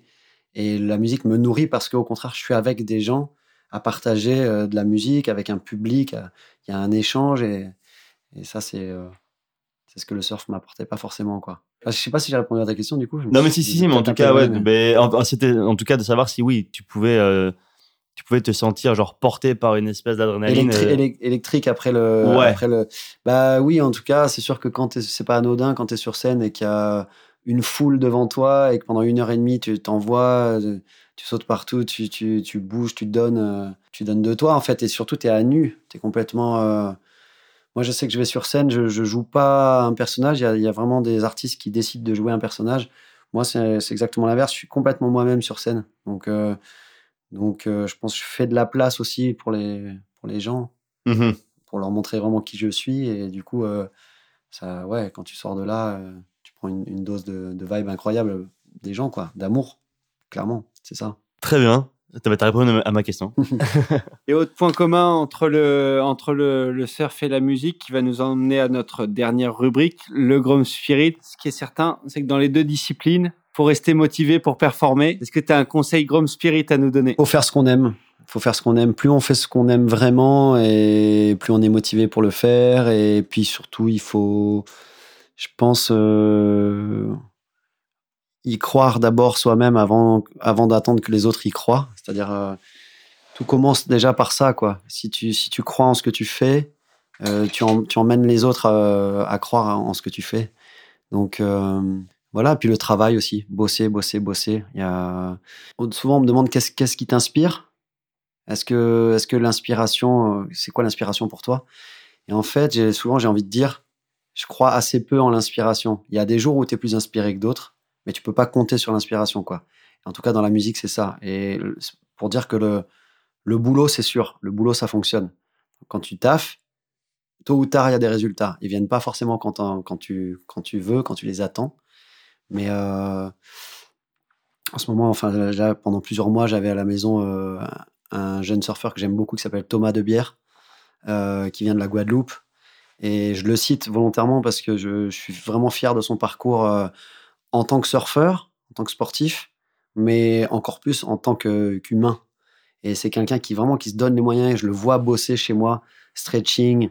euh, il a vraiment une routine. Et, euh, et voilà, si j'avais un conseil à donner aux, jeunes qui écoutent cette interview, c'est de leur dire que si vous faites, si vous vraiment vous vous lancez dans ce que vous aimez et que vous y croyez à donf, Euh, allez au bout, bossez comme des dingues et vous serez pas déçus parce que de toute façon, vous aurez fait le max. Donc, il y aura pas de regrets à avoir. Les regrets, c'est ce qu'il y a de pire. Ne pas réussir, c'est une chose. Mais quand, tant qu'on a essayé vraiment et qu'on s'est donné les moyens, on peut jamais regretter. Donc, euh, faut taffer. Il faut taffer, il faut y croire et il faut rêver aussi beaucoup. C'est important. Ben, on va en rester là, c'était le mot de la fin. C'est une, une, euh, une belle manière de terminer l'émission. Euh, merci Tom. Mais merci à vous. Non, non, mais Merci, franchement, un grand merci ouais, d'être venu jusqu'à chez nous. Voilà, je pense qu'on a parlé beaucoup plus de musique que de surf, mais ça faisait du bien aussi de s'ouvrir un petit peu à d'autres univers. Et en tout cas, surf, il y en était quand même question, euh, quand même un bon, un bon paquet de temps en, en début d'émission. Euh, les gens qui sont coutumiers de l'émission connaissent ce qu'on a l'habitude de dire à la fin, c'est que tout ce que ce dont on a parlé sera retrouvé en description. Donc en fait, on va mettre évidemment les liens de tes réseaux sociaux. T'es hyper actif sur Instagram, ça permet vraiment de suivre ton actu. Donc euh, voilà. Autant, Et, que- autant que possible, ouais. on essaiera de remettre la main ici sur les vieilles vidéos dont, dont on a parlé tout à l'heure, les vidéos de Hugo, les Caribbean Redeem, ces choses-là qui sont sans doute sur Internet. Sinon, on s'arrangera pour les mettre nous-mêmes. Euh, L'épisode est à retrouver sur euh, Google Podcast, Apple Podcast, Spotify, Deezer. Ça tombe bien, je pense que tu y es aussi sur Deezer, Spotify et les autres plateformes. Donc franchement, là aussi, si vous ne connaissez pas bien euh, Tom et, et, donc ses albums, allez y faire un tour. Merci. Et on se retrouve donc début 2022, c'est ça, pour le nouveau single? Nouveau single, ouais, ouais. Et puis, euh, et puis sur scène euh, aussi pas mal. Je vais, je vais annoncer tout ça sur, sur les réseaux sociaux. Puis moi, je voudrais juste remercier tous les gens qui nous ont écoutés euh, jusque-là, jusqu'au mot de la fin. Et euh, c'était un plaisir de vous raconter tout ça. Beaucoup de chance d'être là où je suis aujourd'hui. Donc, euh, donc voilà, je suis très, très reconnaissant. Je vous remercie de m'avoir invité. C'était cool. Eh ben, Merci à plaisir toi. ouais. ça, change de- ça change des interviews classiques euh, où on me pose des questions du style tu préfères le surf ou la musique? Et je sais pas quoi répondre. Et d'ailleurs, tu préfères le surf ou le musique? Eh ben. Non, mais ouais, c'était très cool. C'est l'occasion de se revoir aussi, Rémi. Hein, puisqu'on- Ouais, c'est- on ouais, fait- ça faisait un on moment. Faisait un peu des compètes ensemble à l'époque, c'était cool. Et, euh, et on partagera un maximum d'archives te concernant euh, de surf surtout sur notre compte Instagram impactzone.podcast. Voilà qui est dit. Donc euh, on se retrouve très prochainement pour un nouvel épisode avec un ou une nouvelle invitée autour de la table. Et d'ici là, n'oubliez pas, Allez surfer You